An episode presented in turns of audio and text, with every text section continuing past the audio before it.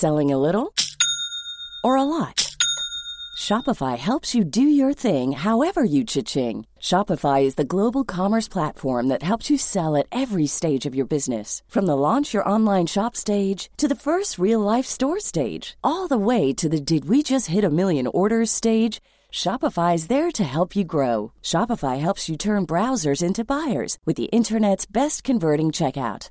36% better on average compared to other leading commerce platforms because businesses that grow grow with Shopify. Get a $1 per month trial period at shopify.com/work. shopify.com/work.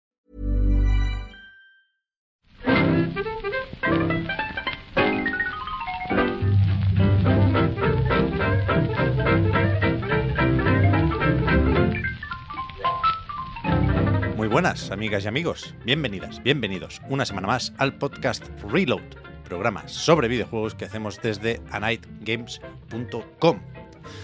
Esta semana la presentación va a ser un, un- un poco rara, en tanto que distinta, porque tenemos lesionados y lesionadas, como el Barça. Yo no sé de fútbol, pero ya sabéis que tengo ese problema.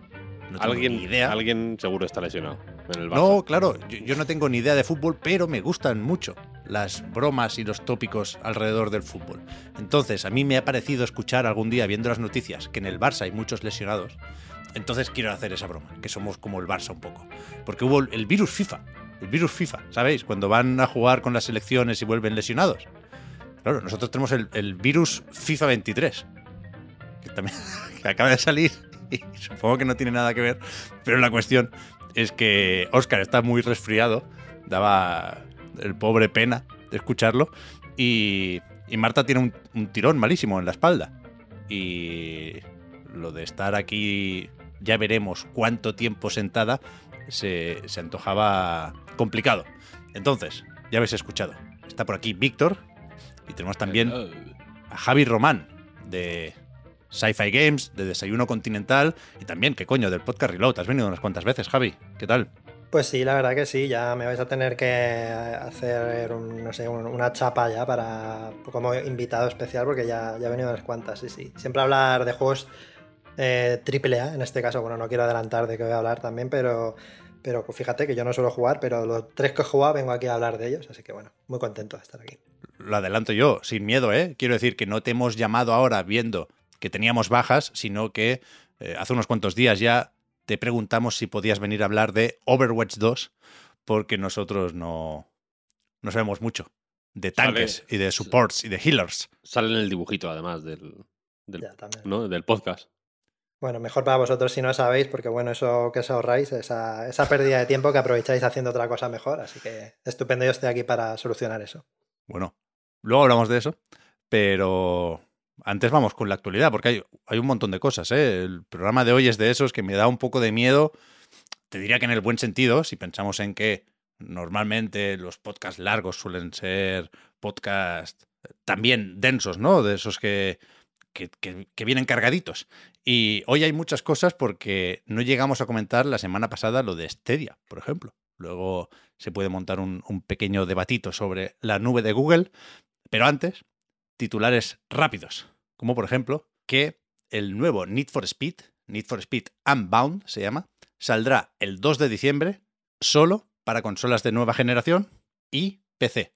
Tenemos un tráiler que confirma que efectivamente una vez más tenían razón los rumores, que en este caso apuntaban a un juego con una estética más o menos peculiar, con un punto de dibujo animado o de anime incluso, ¿no? Jugando no solo con la estética de los personajes, sino también con los efectos eh, asociados a la conducción más o menos radical, ¿no? Hay, hay un, un- humo ahí en cel shading, hay una especie de trazos como neones para las ruedas girando y yo me siento obligado a decir que no sé si es unpopular opinion, pero me gusta mucho el tráiler y me apetece por lo tanto mucho jugar a este Need for Speed.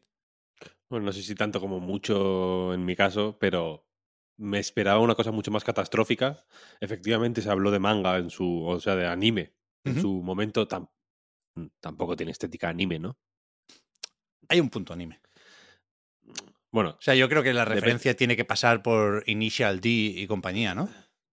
También por el, bueno, eso, Spider-Man en el, en el, ¿cómo se llama esto? El multiverso, ¿no? Sí. Es, es un poco la, la inspiración de muchas de estas cosas. A mí me, me gusta la parte en la que salen coches, pero cuando salen las personas me recuerda a las películas estas de rotoscopia, pero como de primera, las primeras que, bueno, primeras, las que se hicieron a principios de los 2000 es tipo Scanner Darkly, ¿no? Las caras ahí un poco raras, pero los- la parte de coches y tal, bueno, está chula.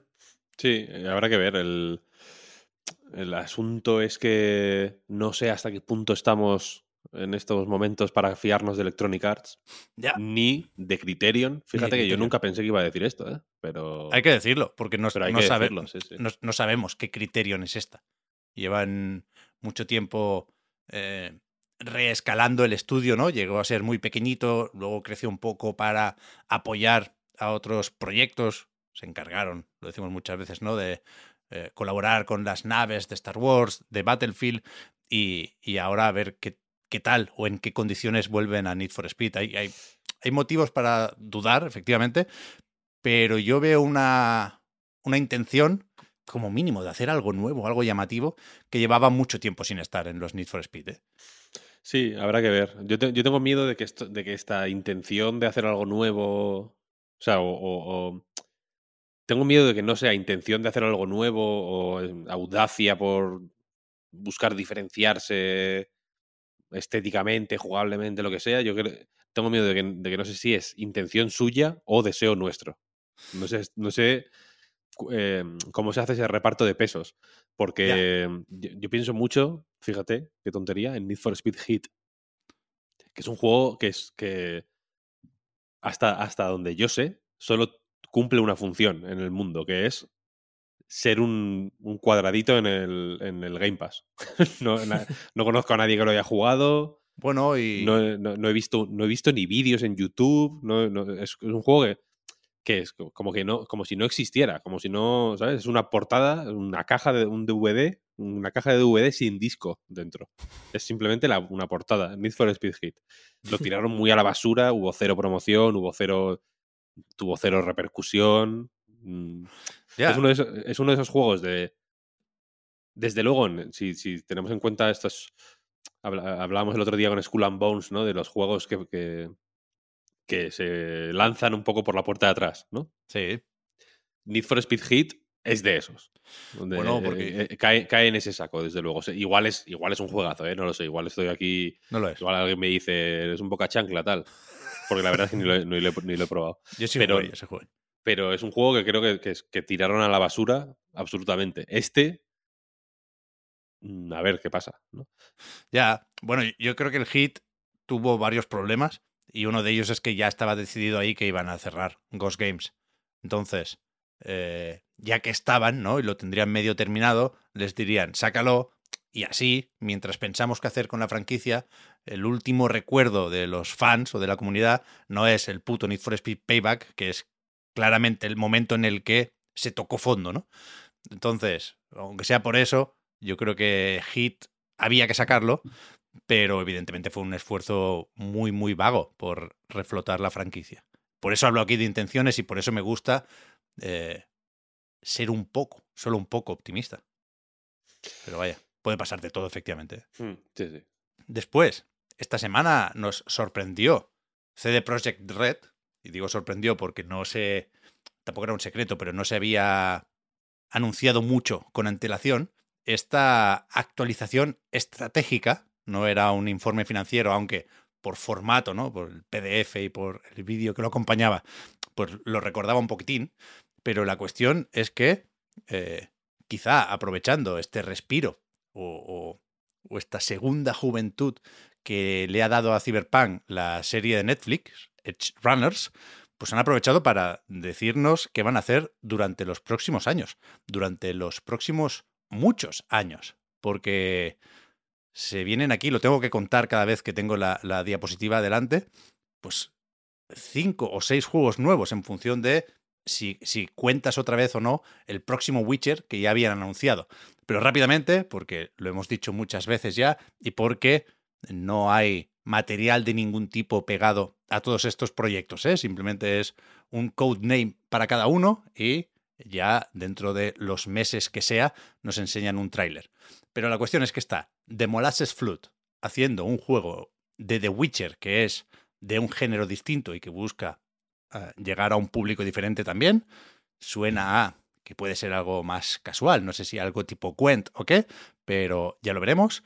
Lo más importante, creo que podemos decir sin problema, de The Witcher es la nueva trilogía. Se anunció ya una entrega, esa de la imagen famosa del medallón en la nieve, se llama Project Polaris y será, pues eso, la primera entrega de una nueva trilogía. Se quieren dar cierta prisa con esto. O sea, ya veremos cuánto les cuesta acostumbrarse a Unreal Engine para sacar ese primer juego, que sería el cuarto Witcher, ¿no? Pero una vez esté listo ese, los otros dos tendrían que llegar en un plazo de seis años.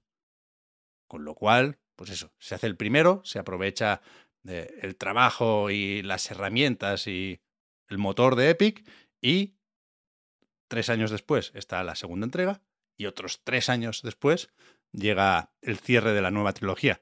Muy ambicioso esto, ¿eh? Recordemos lo que costó sacar los tres primeros Witcher. Todos nos hemos preguntado, claro, si se están flipando los de CD Projekt, ¿eh? pero eh, ese es otro tema para otro momento porque ya me da la sensación, Víctor, de que hemos hablado mucho en el podcast Reload de el camino a la redención de CD Projekt y creo que para actualizar opiniones necesitamos ver algo más de estos juegos. Perdón, que ni siquiera había acabado con el Witcher, ¿eh? porque está también el Canis Majoris, que lo desarrolla un estudio externo, pero eh, ya en la presentación se encargaron de jodernos un poco las ilusiones. No lo hace Platinum Games, sino un estudio de veteranos con gente que había estado en la propia CD Projekt. Con lo cual parece que todo queda más o menos en familia. Después hay un nuevo Cyberpunk, que de momento conocemos con el nombre en clave de Orion, que se va a desarrollar en Estados Unidos. Tiene equipos en Vancouver, tiene equipos en Boston y se juntan con una nueva marca que se llama CD Projekt Red North America. ¿Qué pasa? Que para poner esto en marcha, una parte del el núcleo del equipo que desarrolló Cyberpunk 2077 en Polonia se va ahora a Boston. Con lo cual, pues parece que, que será algo continuista desde el punto de vista de, de eso, ¿no? De, de, de las personas que, que, se encargan del proyecto, vaya. Y termino ya, que me estoy quedando sin voz con, con este repaso a, los proyectos de CD Projekt, que, que, están haciendo una nueva IP también. Se llama Haydar y va para largo, ni siquiera está en preproducción, están pensando de qué puede ir la cosa, pero adelantan que es una nueva IP de verdad. Quiero decir, que está creada desde cero, que no eh, coge personajes de unas novelas ni se va a buscar el universo de un juego de rol futurista, ¿no? Con lo cual será interesante ver qué sale de aquí, en tanto que será interesante ver si, como decía, eh, están intentando masticar más de lo que les cabe en la boca, ¿no? O si han aprendido muchas cosas con el problemático lanzamiento de Cyberpunk y ahora son unos putos maestros de la gestión de proyectos, ¿sabes? Y sacan esto ordenadito, bien, sin bugs. Ya veremos en qué generación de consolas, pero fue sorprendente el, el anuncio, vaya. Yo no me lo esperaba. La verdad es que aquí un poco la clave está en lo que has dicho de que han esperado a, este momento y han visto la oportunidad porque todo el mundo está como muy muy a tope con el anime y han dicho, wow, ahora es el momento de anunciar todo esto, porque todo esto lo dicen hace cuatro meses y vamos, o sea, se le echa a todo el mundo encima. Porque desde luego, o sea, si, si les hizo bola, eh, pues el Cyberpunk como se les hizo, pues imagínate, es que es uno, luego más tres, más otro, o sea, increíble. Y, lo, y otra cosa, otra clave es lo que has dicho de que porque he leído muchas, muchas el titular de que saldrán tres juegos de The Witcher en los próximos seis años, y no es así, es seis años a partir de que salga el primero, que igual el primero sale dentro de seis años, entonces es como... Eso es. A saber. Y, y bueno, en fin, el hecho de que se vaya parte del equipo de, del Cyberpunk original a hacer la nueva, o sea, la secuela, pues puede dar confianza y desconfianza a la vez, pero yo creo que si parten, por lo menos cogen el juego, ¿no? De repente imagínate que se inventan otra ciudad, sería una locura, ¿no? Pero si cogen todo lo que tienen hecho y a partir de ahí intentan hacer el juego que pretendían hacer, pues puede ser una cosa interesante. A ver. ¿Mm? Han, han dicho también que en todos estos proyectos, supongo que en algunos más que otros, habrá algún tipo de componente multijugador. Pero eh, fue una presentación muy de calmar los ánimos, ¿eh? por supuesto, midieron muy bien sus palabras. Eh, que eso no, no significa que la experiencia single player de cada uno de estos juegos sea más pequeña o menos importante. Parece que a la hora de medir el tamaño de los mapas no habrá, no habrá decepciones. Me, yo, creo que, yo creo que, perdona Pep, que CD Projekt no diría que merece Mm, pues en fin, que les castiguemos con la. ¿no? Desterrándolos a. Y, mm, evitando hablar de ellos. Pero me sorprende mucho las tragaderas que tenemos, ¿no? En realidad. Porque se han calmado los ánimos de una manera. Y no sé si soy yo muy más ofendidito de la cuenta en esta ocasión. Pero.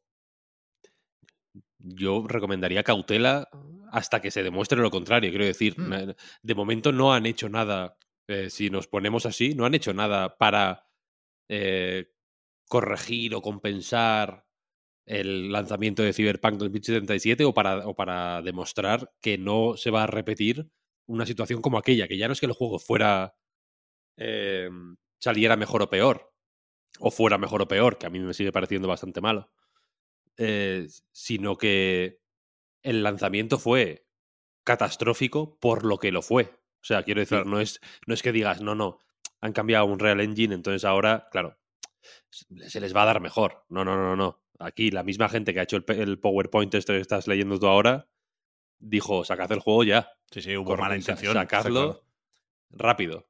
quiero que salga, quiero que esté mañana, eh, fuera y no, y no pasado. Y por eso salió mal. Quiero decir que, que, que bien, las, buenas intenciones no nunca soy de la opinión de que nunca hay que hacerlas de menos ni menospreciarlas, pero tampoco tenemos que regalarles, yo creo, la confianza eh, como si, como, como, si por sacar una puta serie en Netflix, eh, ¿no? Qué, barato sale eh, liarla, ¿no? Es como, yeah. liarla lo que. Da igual, haz lo que quieras. Luego hacemos una puta serie de Netflix y que vaya. y, que, vaya y, vamos tirando, ¿sabes? toda, la confianza, toda la confianza que tenemos o que tiene la mayoría de la gente en CD Projekt es reposa en The Witcher 3, o sea, todavía. y, que, y que me parece. O sea, me, y me parece perfecto, quiero decir, pero todo lo que se hizo en The Witcher 3 se deshizo en Cyberpunk 2070. Quiero decir, no, fue al revés el, orden, ¿sabes? Quiero decir, la, gente que hizo el The Witcher 3 estaba en el Cyberpunk 2077, una parte entiendo, quiero decir, las decisiones que se tomaron no tenían por qué haber sido radicalmente diferentes. Cyberpunk 2077, personalmente, creo que es mucho peor por el mismo tipo de ansia que motivó el, el lanzamiento catastrófico, quiero decir, es un puto juego enfocado a, que, a, farmear armas y hacer el tontolava para el multijugador, para un multijugador que no... Que, caput, quiero decir. O sea, que, es que encima ni han, ni han, sabido aprovechar eso. Entonces me parece guay este rollo eh, megalómano, rollo Marvel, ¿no? De, de, anunciar de pronto todo lo que vas a hacer de aquí al 2030 pero espérate a ver qué ha pasado de aquí el 2030 y, y, por la parte que nos toca como comunidad y como gamers al final, relajemos el culo. Porque, porque, el, porque el Witcher 4 no, digo que vaya a ser el mismo lanzamiento catastrófico del Cyberpunk o que vaya a ser eh, peor juego en base a lo que hemos visto en Cyberpunk, pero puede serlo. ¿Sabes lo que quiero decir? O sea, No, no, tenemos ninguna prueba que nos, que, que, nos haga, que nos lleve a pensar a ciencia cierta que, que, que va a ser mm, todo arreglado. No, no, es que el Witcher lo arregla todo. Vaya usted a saber, ¿no? Sí, sí, pero yo creo, usando tus palabras, Víctor, que los culos están más o menos relajados, ¿no? Es decir, nunca le han faltado defensores a Cyberpunk, ¿eh? Sobre todo en la versión de PC. Y, y, la euforia con la serie creo que está limitada a la serie de momento. Creo que en general sí se recibió esta pila de anuncios con, con esa cierta cautela o con cierto escepticismo incluso. Yo lo que No me sé. pregunto es si esto es la nueva forma estándar de anunciar proyectos en la industria, porque es verdad, algunos recordaban también que esto se parece un poco a lo que hizo Ubisoft hace nada con Assassin's Creed, ¿no? Que es verdad que ahí hay uno más cercano, el Mirage, aunque no lo bastante cercano como para enseñar gameplay, pero lo demás, pues mira, te cuento lo de dentro de cinco años y dentro de seis. No sé muy bien por qué, si, si para evitar filtraciones, si para tranquilizar a la comunidad sabiendo que quizás falta más de lo que esperamos para enseñar estos juegos, o si la clave está en, en- en los inversores y en el dinerico. Yo no lo sé. Probablemente lo que está claro es que sea por lo que sea, está heredado de, creo que lo ha mencionado Víctor, un poco de, de cómo anuncia las cosas Marvel, ¿no? Y bueno, Disney en general, porque también lo hace con Star Wars, etcétera, etcétera. Y eh, la diferencia es que el mundo del cine y de las series eh, tiene unos tiempos de producción muy diferentes a los videojuegos. Te quiero decir, tú puedes anunciar tres películas y en, en unos pocos años las tienes hechas, pero eh, un videojuego se tarda cuatro veces más que hacer una película. Entonces es un poco realmente peligroso, ¿no? Porque luego te, te van a coger el PDF y te lo van a estar echando en cara los próximos 10 años, si no cumples. sí. Así que... En, en la última página del PDF precisamente pone eso, ¿eh? que son intenciones y que esto puede cambiar y que nadie pretenda rendir cuentas por ahí porque no, no está escrito en piedra esto. ¿eh? Pero es verdad, Javi, a ver cuándo se usa por primera vez el concepto de fase en los videojuegos, ¿no? La fase es. 2 de The Witcher. Bueno, Sí, sí. tiene sentido, tiene sentido. O sea que en el PDF ponía, eh, vamos a hacer todo esto, y en la última pon- eh, página ponía, o no, quién sabe, ¿no? Claro, que, que quiero decir Eso- que esto no, no se lo envían, no se lo envían a la comisión de bolsa y valores, vaya, que esos no te dejan cambiar las cosas. Yo tenía un compañero de piso y de clase en la universidad, de hecho, argentino. Argentino, ojo, eh, porque la- lo siento si esto suena un poco cuñado, pero es, pero es que es- la combinación yo creo que es letal, porque era de madre argentina y de padre gallego. O sea, era acojonante aquello, era brutal. Y el cabrón, todas, siempre que entregaba trabajos, típico trabajo de, yo qué sé, de para, para cualquier clase, le daba igual. La fórmula era muy versátil, en, eh, se podía aplicar en muchos contextos. Hacía el trabajo entero, justificaba mm, todo, tal, hipótesis, tesis, tal, no sé igual. Y al final, lo- siempre ponía o no. Y e- y era como, pues todo lo que te he dicho, o no. y le funcionó un par de veces, ¿eh? El cabrón. claro, es, es- es- vamos, es infalible, ¿no? O sea, no fallas así, está claro. Tengo también apuntado por aquí, cuidado, ¿eh? Lo de la remasterización de Horizon Zero Dawn, pero es que yo lo veo como una línea roja esto. Me da mucho palo hablar de este tema, no porque confíe en exceso en, en PlayStation Studios ni quiera defender algunas decisiones, al contrario, ¿eh? Pero, pero prefiero hacerme el loco. Es decir, el, el momento en el que tenga la certeza de que Guerrilla o quien coño sea se está dedicando a rehacer un juego de Play 4, yo ahí me hundo, ¿eh? Pero vuelvo a decir que creo que nos falta información aquí. Que ya veremos lo que se está haciendo con la primera aventura de Aloy y ya veremos si puede ser un parche o un nuevo SKU. Pero a mí me da miedo pensar demasiado en esto, ¿eh? aunque eh, he visto el, el, Excel este, la supuesta filtración, sé de dónde sale, ¿eh? pero hostia, ¿no, ¿nos parece que todavía no hemos salido de el debate más o menos absurdo con The Last of Us parte 1 y ahora nos, no, nos ponen el New Game Plus en difícil? Este, es que este nos va a costar justificarlo, Pep. Este, este va, a ser, va a ser difícil. Muy difícil, pero, ¿eh? Pero aún así, o sea, yo, o sea, yo lo, lo entiendo, entiendo la, el razonamiento, pero yo también me pregunto, porque últimamente se habla muchísimo, o sea, se utiliza la frase de ¿está justificado esto o no está justificado? ¿no? Y, me, pregunto por qué pasamos tanto tiempo eh, preocupándonos por si las cosas están o no justificadas, en el sentido de si es algo como, por ejemplo, que perjudica al, al jugador, como por ejemplo que Nintendo te saque un juego durante un tiempo y luego te lo saque del mercado y no lo puedas comprar, o que te meta una ROM de un juego, mm, pues eso, con las texturas en alta y te la venda por 60 euros, entiendo que eso perjudica al jugador.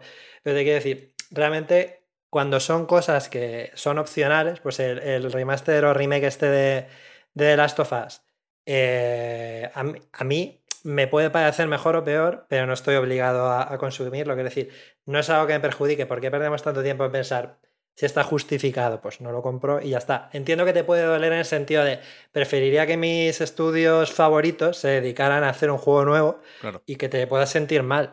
Pero realmente creo que no es en sí malo para el jugador. O sea, no es algo que sea negativo, simplemente es algo opcional, una opción que te dan como cuando se publica, yo que sé, el Gran Gatsby con tapa dura y no sé qué. Joder, pues es que es el mismo libro, pero con tapa dura, ¿sabes? ¿Por qué me venden otra vez el mismo libro? Pues no te lo compres. No sé, es un poco que pasamos mucho tiempo pensando en eso al final, ¿no? no sé si... estoy, de acuerdo, Javi. Y me gustaría pensar como tú, porque creo que es la forma sensata de hacerlo, pero incluso más allá de ese punto de los recursos, ¿no? Si Naughty Dog o Guerrilla están haciendo esto, no están haciendo otra cosa, que, es mentira. Sí están haciendo otras cosas, ¿eh? En el caso de Naughty Dog lo sabemos porque está anunciado el multijugador y, por eso Druckmann enseñó el artwork antes de presentar el remake. Mm. Pero en el caso de Guerrilla no sabemos muy bien en qué andan. Están ayudando a Fire Sprite en, en, el Call of the Mountain, ¿no? En el Horizon de VR. Pero por lo demás, sospechamos, claro, que están haciendo otra cosa, ¿eh? Pero por eso digo que no quiero pensar en exceso en el tema, porque cuanto más lo pienso, más creo que hay motivos para ver aquí una declaración de intenciones y una cierta estrategia que no creo que me mole.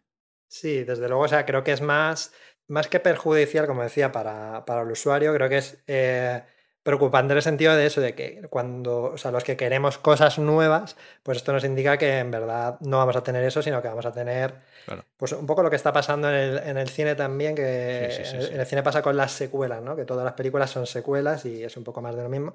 Pues que con los videojuegos pasa lo mismo, pero con el agravante de lo que decíamos antes, de que los tiempos de producción son más largos y si te dedicas, no sé cuánto tiempo habrá dedicado Naughty Dog a hacer el remake este, pero no creo que sea poco pues no me estás haciendo una IP nueva o algo más interesante. Entonces es más triste que realmente perjudicial. Pero bueno, en fin, esas son cosas que a lo mejor nos pasa a nosotros que pensamos mucho en la industria o que llevamos un tiempo jugando y a lo mejor pues a gente que a la generación Z pues le da un poco igual. Hay que pensar menos. O sea, últimamente, y, mira que es triste, ¿eh? pero estoy llegando a esta conclusión muchas veces, que hay que pensar menos. Total, total. en, las cosas o en algunas cosas. Entonces, ¿qué hacemos? Hay que elegir mejor en qué pensar. Pues disfrutar, disfrutar. Yo qué sé. Estoicismo, no sé. Si quisiera disfrutar, no, no jugaría videojuegos. Claro. Vería, fútbol, ¿no? No, vería películas de Marvel, que son salen mil, están todas más o menos bien. Eso de, pienso... de resolución, quiero decir, ninguna va. El frame rate es bueno en todas. Mm, no tiene modo rendimiento. No tienes, claro, no tienes que elegir ahí si quieres verla a 4K o a 24 frames por segundo. Sí, sí. Fenomenal. Bueno, a ver, con, no te creas con lo de los frames por segundo o la serie de Marvel, porque yo eh, me compré una tele nueva este año y con, con, esto que tienen las teles Samsung, como que tiene un rollo como que más fluido los frames. Si ves una serie de Marvel de esta random tipo Jodalcon, o sea, Encima se ven aún más cutres los, eh, los efectos especiales, o sea que la por segundo, True motion. Pero bueno, que sí que te entiendo, que yo solo pienso mucho también, digo, joder, ojalá me gustase esta mierda porque hay tanto que siempre tendría cosas maravillosas a las que agarrarme, ¿no? Con las películas de Marvel. Y es un poco lo que pasa con los, pues con estos remakes o remasters, ¿no? Que estamos aquí para sufrir, en fin. Pero esto, a ver, también puede ser mentira, ¿no? Ah, sí, por supuesto. O sea, quiero decir, lo siento por cortar aquí un poco el debate, pero podría ser mentira perfectamente y estamos aquí tirando minutos. ¿Esto, ¿De dónde salía esto? ¿De, algo de Gematsu? ¿De dónde era? El tema es que empezó a rular una imagen con una captura de un Excel, con varios desarrollos eh, básicamente europeos o gestionados desde Europa vía XDev de Sony. Entonces, hay, una serie de insiders que por lo visto vieron esto antes. Alguien de Gematsu, Tom Henderson y los sospechosos habituales, ¿no? Y desde Video Game Chronicles se le dio veracidad al tema también. Entonces, aquí yo creo que hay tres opciones. Y creo, y esto es intuición y por supuesto yo no sé nada, ¿eh? pero por, por antecedentes y demás, yo creo que lo más probable es que sea verdad. Lo segundo, más probable es que Sea mentira. esto fuera verdad hace, hace un año y pico, ¿sabes? Porque no, parece que no es eh, reciente el documento.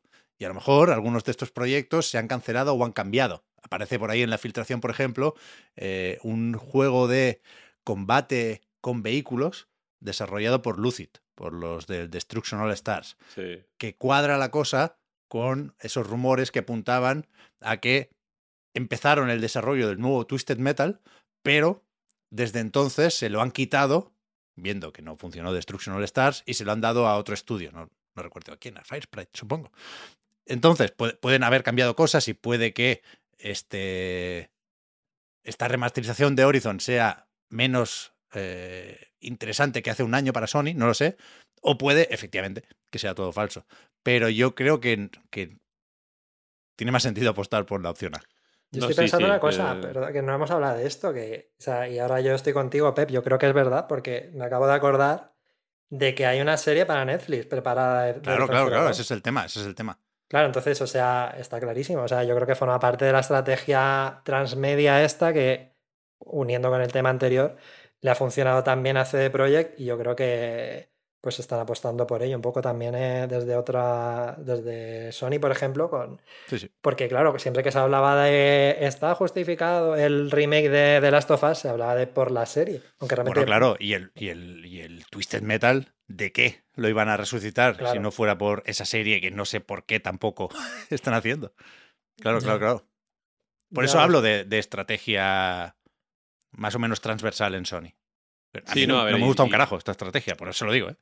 Y pero a ver, lo, lo que decías antes, ¿no? Si están haciendo el, el Horizon, el remake del Horizon, quiero decir, no están haciendo otra cosa. Será mejor que, teniendo en cuenta que está, pues que estas series tienen que. Supongo que hay manga- cierta manga ancha, pero tienen que. Tienen unos plazos, ¿no? Se estrenan en tal momento, los tiempos de producción de una serie son bastante más cortos que los de un videojuego, efectivamente. Entonces, si hay que hacer este mm, encaje para lanzar más o menos cerca de la serie o la película un juego, es mejor que sea un remake de este estilo. Quiero decir que es un, Claro. es un proyecto eh, más simple, que ya eh, la base ya la tienes hecha, digamos, y el resto es Claro, claro. eh, rehacer, por muy meritorio que sea el rehecho, eh, quiero decir que a mí el The Last of Us parte 1 me sigue pareciendo una pasada. Mm.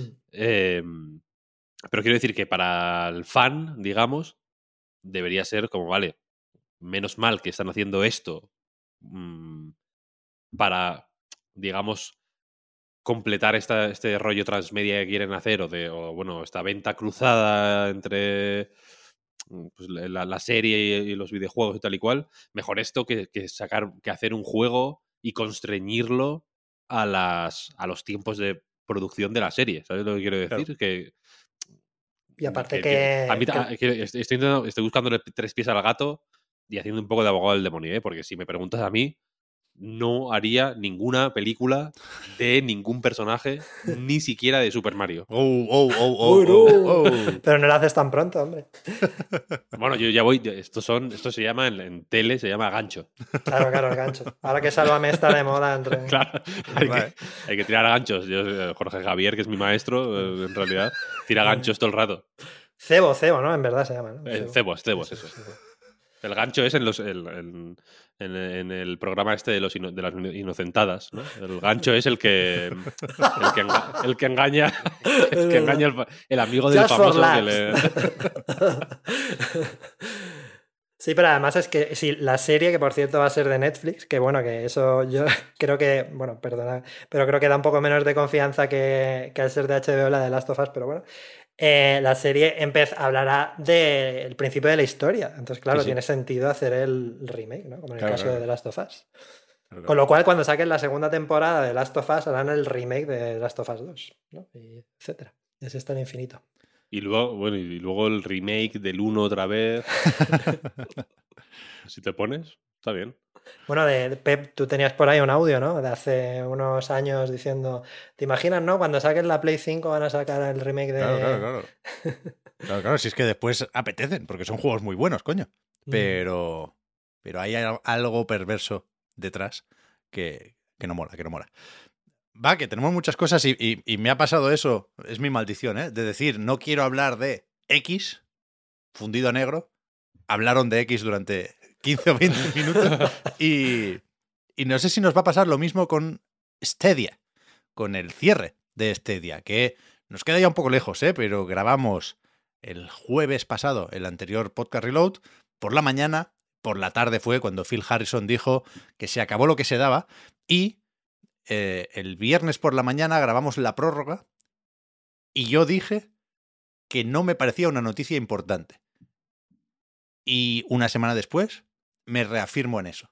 Fue muy sonado porque es Google reconociendo que una de sus grandes apuestas, una vez más, no ha funcionado, pero me parece poco importante. No voy a decir irrelevante por respeto a esa gente que, y lo entiendo, ¿eh? llevaba un tiempo aprovechando la comodidad de Stadia, pero creo que es algo que ya veíamos venir todos, que era cuestión de cuánto querían aguantar esta buena gente palmando pasta para que no nos riéramos más de ellos. Y creo también que es eh, poco importante para el futuro de la nube. Es decir, en cierto momento se llegó a asociar Stadia con la nube.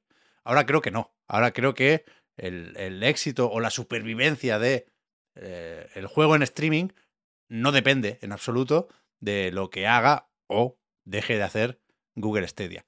Con lo cual, insisto, ¿eh? aunque no fuera mucha la gente que jugaba a través de esos servidores, sí había pues, una base de usuarios que, eh, aunque no pierden dinero porque se lo van a devolver todo, bestia, y menos mal, pero que sí que pierde, entre comillas, una forma de jugar, que la puede encontrar en otras plataformas, pero sin olvidarme de esa gente, ya digo, creo que queda completamente igual que cierre Google, porque es que era un proyecto destinado al fracaso desde el principio, y es muy fácil venir con el te lo dije, pero creo que era evidente que no puede funcionar en videojuegos en 2022, o si nos vamos un poco para atrás en...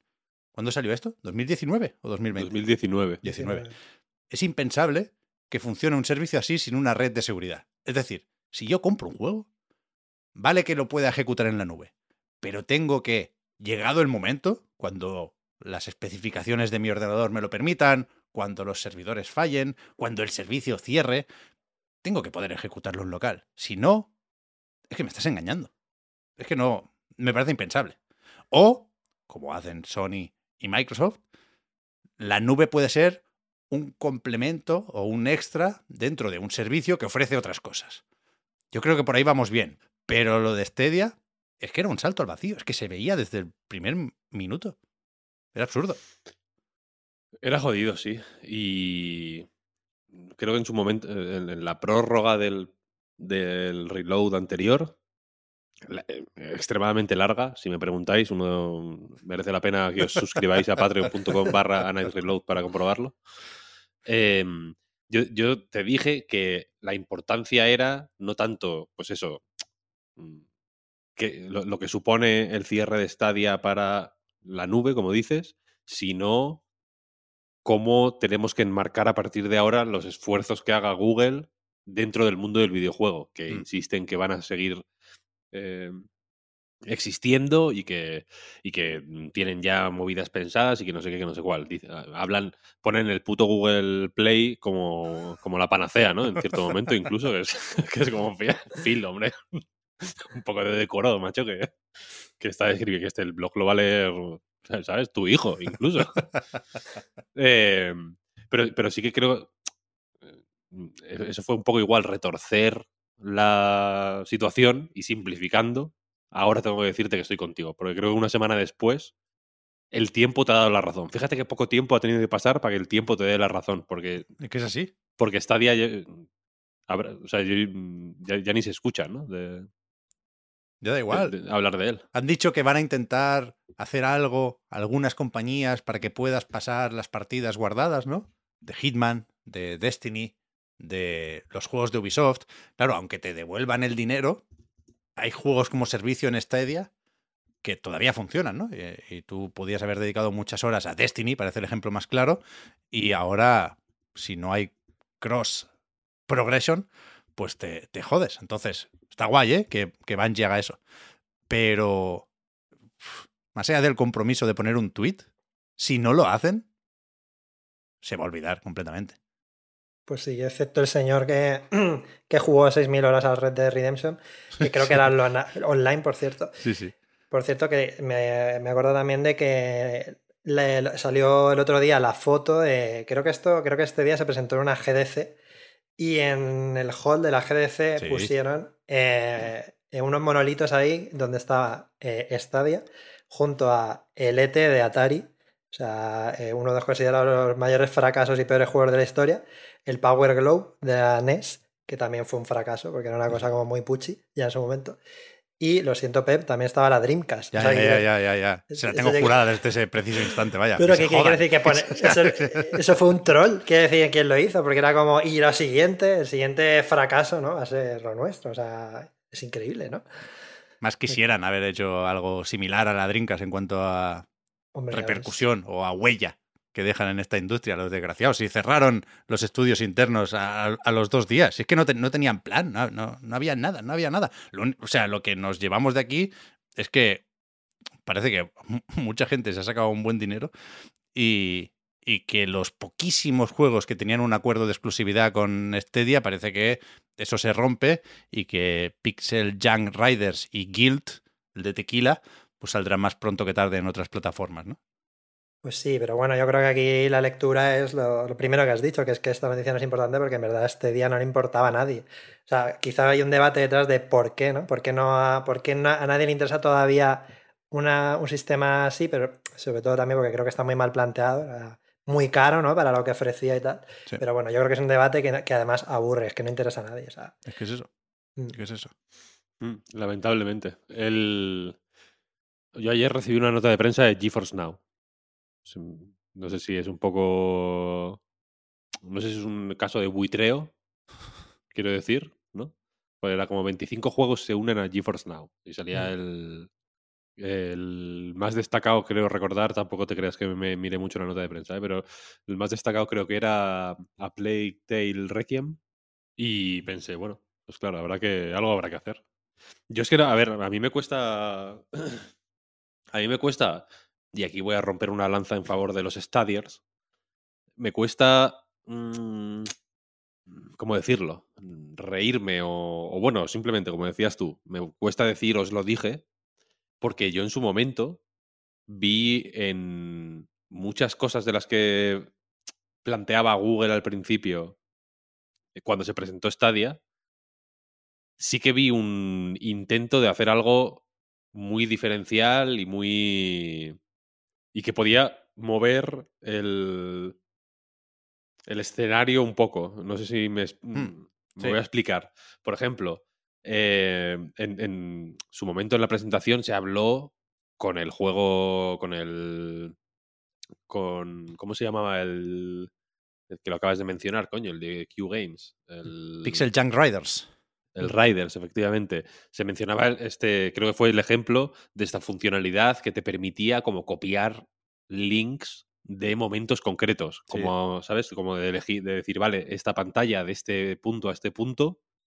eh, a ver quién consigue más mm, ítems de estos. ¿Sabes? Sí. Como de, de diseñar entre. o, o extraer desafíos mm, concretos en niveles de los juegos y con un puto link de, de- de- del navegador, quiero Sí, decir, sí, sí. enviárselos a un colega Claro. y hacer como unos rankings ahí de, ah, vale, pues este ha conseguido esto, esto tal, esto cual. Eh, ese, ese tipo de ideas, que tampoco es que hubiera muchas, ¿eh? había esta y igual otra. La de unirse con. eh, mientras miras una partida en YouTube, vaya, que costó ejemplo, implementarlo y se, se Por hizo ejemplo. tarde y mal. Claro, a eso voy. Eh, ese tipo de ideas me parecían buenas, porque me parecía que tenían en cuenta for- o, o que, planteaban formas de jugar mm, que no eran hiperdisruptivas, Mm. sino que trataban de alguna manera de complementar o de, de- de- de mejorar lo- la forma en que jugamos o de mm, o, o- o de expandir su- las posibilidades de las maneras en que jugamos. ¿Qué pasa? Que esto no existió. Esto fue mentira, Claro, quiero decir. Es claro. como si es como si hubieran presentado que Phil Harrison iba a venir a, da- darte con un abanico juegas cuando hace calor. No se hizo. ¿Sabes lo que quiero decir? No- Claro, claro, claro. eh, entre que no hubo, yo entiendo que esto es un círculo, una downward spiral de estas, ¿no? Un- una death spiral, que entre que no arrancó y que no se vendió lo suficiente y que hubo que ir recortando Claro. muy pronto por todos los lados recursos y chapando estudios y bla, bla, bla, bla, bla, pues claro. No, eh, todo ese tipo de cosas no ayuda. Posiblemente no llegaron ni a tener la masa crítica necesaria para probar en condiciones este tipo de funcionalidades que necesitan que haya más de la gente que hubiera jugando a Stadia, que no creo que fuera mucha. Entonces, eh, claro, joder, mm, pues no llegó a nada, evidentemente. Pero ese tipo de cosas, yo recuerdo que cuando se presentó Stadia, me marqué la puta fecha en el calendario para comprármelo, ¿sabes? Era como, es que lo Ah. qui- quiero probar este tipo de cosas. No, no, no lo hice, no lo hice de forma pública porque temía eh, pues la fiereza de, de los haters como tú, claro, que, que me podían despellejar y podía perder toda mi credibilidad. Si lo, ahora lo confieso ahora, después de un proceso muy largo de pues de coger fuerzas, ¿no? Y de coger valentía. Y de ahora, y ahora que, bueno, ahora ya pues a toro pasado, pues en fin. Pero también es que, o sea, Venid, venid a por mí, si con la cara descubierta. Pero además es que, además es que esas cosas, eh, yo creo, perdonadme si, si quizás un poco faltó en esto, pero creo que la mayoría de los jugadores, o sea, aunque hubiera llegado mucha gente, la mayoría de los jugadores son demasiado perezosos como para poderse a experimentar con esas cosas. A día de hoy, con la cantidad de juegos que salen, ¿no? Lo que quieres es jugar al juego de esta semana y luego otro, y luego otro, y luego otro, no ponerte ahí compartir links, no sé qué. O sea, tú te imaginas a los streamers de moda, a The Gref, ¿no? En plan, venga, hoy vamos a ver la, la cosa esta de Stadia y os voy a pasar un link para que vosotros, pues ojalá, ¿no? Ojalá realmente la mayoría de los gamers eh, pues les gustara experimentar con este tipo de cosas, pero creo que en general estos, esto, este tipo de experimentos dan un poco Pero- de pereza, ¿no? Yo, yo creo que sí, eh, esa era una de las buenas ideas, ¿eh? Y creo que sí, si algo hay que reconocerle a Stadia es que había muy pocas barreras y muy pocas fricciones. Es decir, precisamente eh, iba bien encaminada por el tema e- es- de esta pereza que comentas, Javi. Pero, pero el tema es que no se hizo, como decía Víctor. O sea, Claro, lo, claro, lo eso- del safe state, que lo puedes hacer en, en- en el Pixel Junk Riders, pero para de contar. En el Sekiro dudo mucho que se pudiera hacer. O Eso- en- a, a eso es a lo que voy, a que, a que ma- guay que la gente sea perezosa y tal, pero yo soy personalmente más eh, amigo de, y sobre todo cuando propones cosas así, creo que tienes que ser más amigo de no desconfiar de la peña de, de base, ¿no? Porque si es como, es que la gente es demasiado perezosa, bueno, Claro. pues, pues no hagas nada, quiero decir, ¿no? No, no, se la- va- saca un cartucho para la NES y, y ya, y pondrás un ventilador para que no lo tengan ni que soplar, ¿sabes? Pero eh, eh, este tipo de ideas eh, que joder, quiero decir. eh, yo sé, no, digo que sea como joder, vaya idea de bombero toro de Google. Sony sacó con la Play 5 las tarjeticas estas de los cojones de las guías y tal, que Sí, sí. yo no sé ni dónde ni cómo se utilizan, porque las, al principio me forcé mucho a utilizarlas, pero es que solo lo tienen los juegos de Sony. Sí, sí.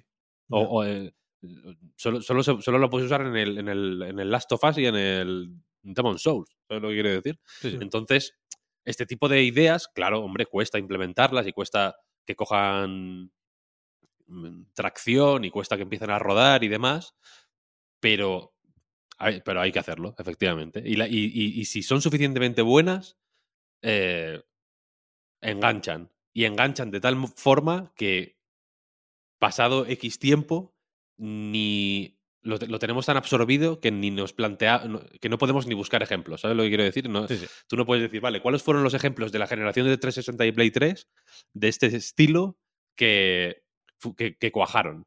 En la generación de 360 y Play 3, joder, se introdujeron infinidad de ideas de este estilo porque fue la primera que pues que tenía su dashboard, que estaba conectada a internet la Mm. mayor parte del tiempo, etcétera, etcétera, y hubo millones de ideas de este estilo.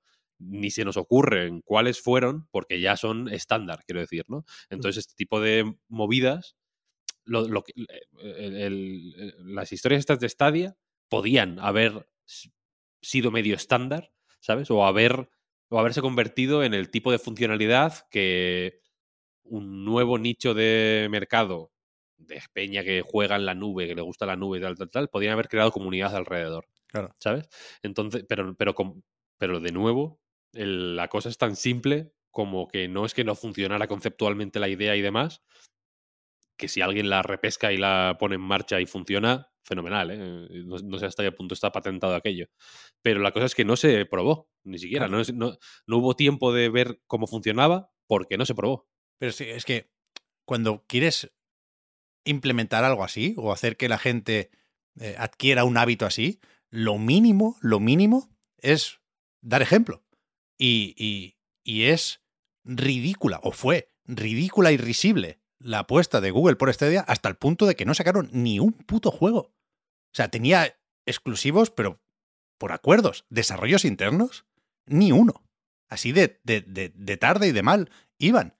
Y, me parece escandaloso y me hace mucha gracia recordar que cuando estaba a punto de anunciarse Stadia, se nos habló, supongo que, que- que a ti, Víctor, no sé si a ti, Javi, te llegó algo de eso, pero se nos habló del miedo a Stadia, de compañías que, a las que les iba muy bien con el modelo tradicional de videojuegos, que decían es que esto va a cambiar las cosas completamente y ahora el futuro es incierto. No sé si era por respeto o por fe en Google, pero ese miedo existía. Y a mí siempre me pareció un poco absurdo porque eh, es que era evidente que lo que planteaba Google al jugador tradicional no le iba a entrar. Y, por supuesto la culpa no es del jugador tradicional, como los tres que estamos aquí, ¿eh? la culpa era de Google que había calculado mal. Entonces, si te dirigías al jugador tradicional, que es a quien se dirigía porque tenía acuerdos con Capcom, con Rockstar, con Ubisoft, pues, pues tenías que, ofrecerle otras cosas con el servicio o a otros precios. Y si lo que se buscaba, que en mi opinión es lo que tendría que haber hecho Google, era un nuevo público o un público que se puede encontrar más en móviles y demás y que se puede atraer al ordenador, a la tele o que se queden los móviles, eh, entonces tenía un problema con el catálogo, porque no había ningún juego que apelara a este público. Los Stadia Connect eran esperpénticos. No sé, es que lo hicieron todo mal, lo siento, pero es, que, pero es que es así, es de los pocos casos en los que a mí se me ocurre decir, lo hicieron todo mal. Que funcionaba más o menos el tema de latencia, sí, claro, joder, es que si le doy a la A y no salta el juego, es que no, insisto, eso tiene que estar superado. Si, si, si, si no hay ese mínimo, entonces es una estafa, ya no, no tiene sentido hablar de si está bien planteado o no, es una estafa. No era el caso, pero que menos, que menos. Yo, yo esto, bueno, me sorprende muchísimo, muchísimo lo que ha hecho Google con esta mierda. Supongo que, o sea, a mí me da la sensación de que va a pasar un poco con el streaming como con la VR, ¿no? Que, que digamos que hay un público demasiado grande ahora que no, que estamos acostumbrados a otro modelo y que nos cuesta un poco. Pasó con la VR, yo qué sé, el Virtual Boy, ¿no? Que decían en su momento que no funcionó porque te aislaba de, de tu entorno. Ahora como estamos acostumbrados a aislarlos de nuestro entorno, eh, porque lo deseamos, de cierto modo. Ahora, que esto iba a decir que queremos. Claro. Active Noise Cancelling. Efectivamente.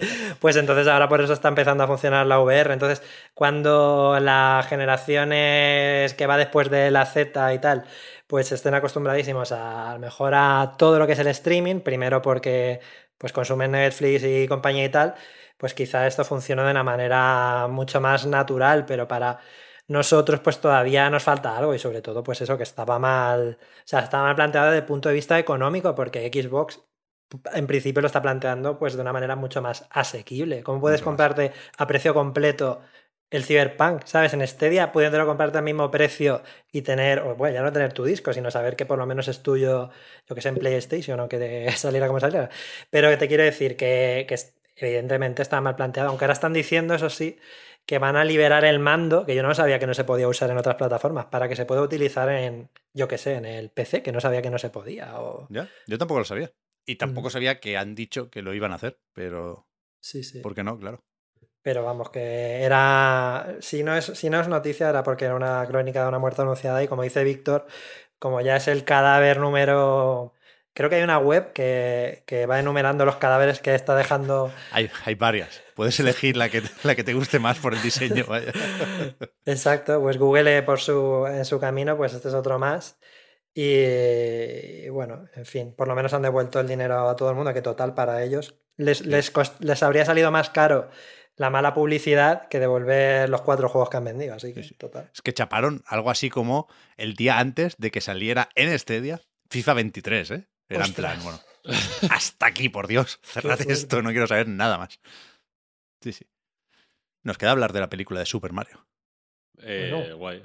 Super Mario Bros. La película. Hay Bros en el título, espérate. Sí, ¿no? Pero Super Mario Bros. la película no se llamaba ya la de. La, la de los 80 o de los 90. Es una pena que no se llame la super película de Super Mario. Claro. Yo lo digo ya porque me lo quiero quitar de en medio. Ah, no, la, la, de, la del 93 se llama Super Mario Bros. Simplemente. Sí, sí, sí. Sí, y y el super aparece en una banda. en una- hay una banda. El diseño de la portada es, es excelente. El de la Super Mario Bros. original, con Claro. Bob Hoskins y John Leguizamo. Aparece super en una franja metálica. Es todo Sí. metálico. El, el tema de la portada es. Muy metal. cyberpunk, sí, muy. Y es super y Mario Bros. luego. sí, con sí. punto. Mario Bros. punto. Bueno, y, y Dennis Hopper, que no lo han mencionado, pero es que salía Dennis Hopper. Y Dennis ¿eh? Hopper, sí, sí, que sí. es muy fuerte. Hay que hacer pildorita, ¿eh? De esa película. Spoiler cast. Esa película la tengo. Salió hace poco en una edición conmemorativa del aniversario con un steelbook, de esos que se llaman. Mm. La mejor compra que he hecho yo en mi puta vida. Trae extras, ¿no? Algo así. Trae extras, trae una entrevista a la directora. Bob Estuvo la directora de la película en Madrid hace un. Ah, sí. No sé. No, no sé si. que- Imagino que fue prepan- prepandemia. Tengo ahí un poco mezclados las fechas ya pre y post pandemia, pero en una. mm, Cutrecon de estas de cine cutre. Ah, en el. Palacio de la Prensa fue, hizo una. Eh, proyectaron la peli de Super Mario y la, la presentó la directora. Vaya, hicieron ahí como una entrevista y tal.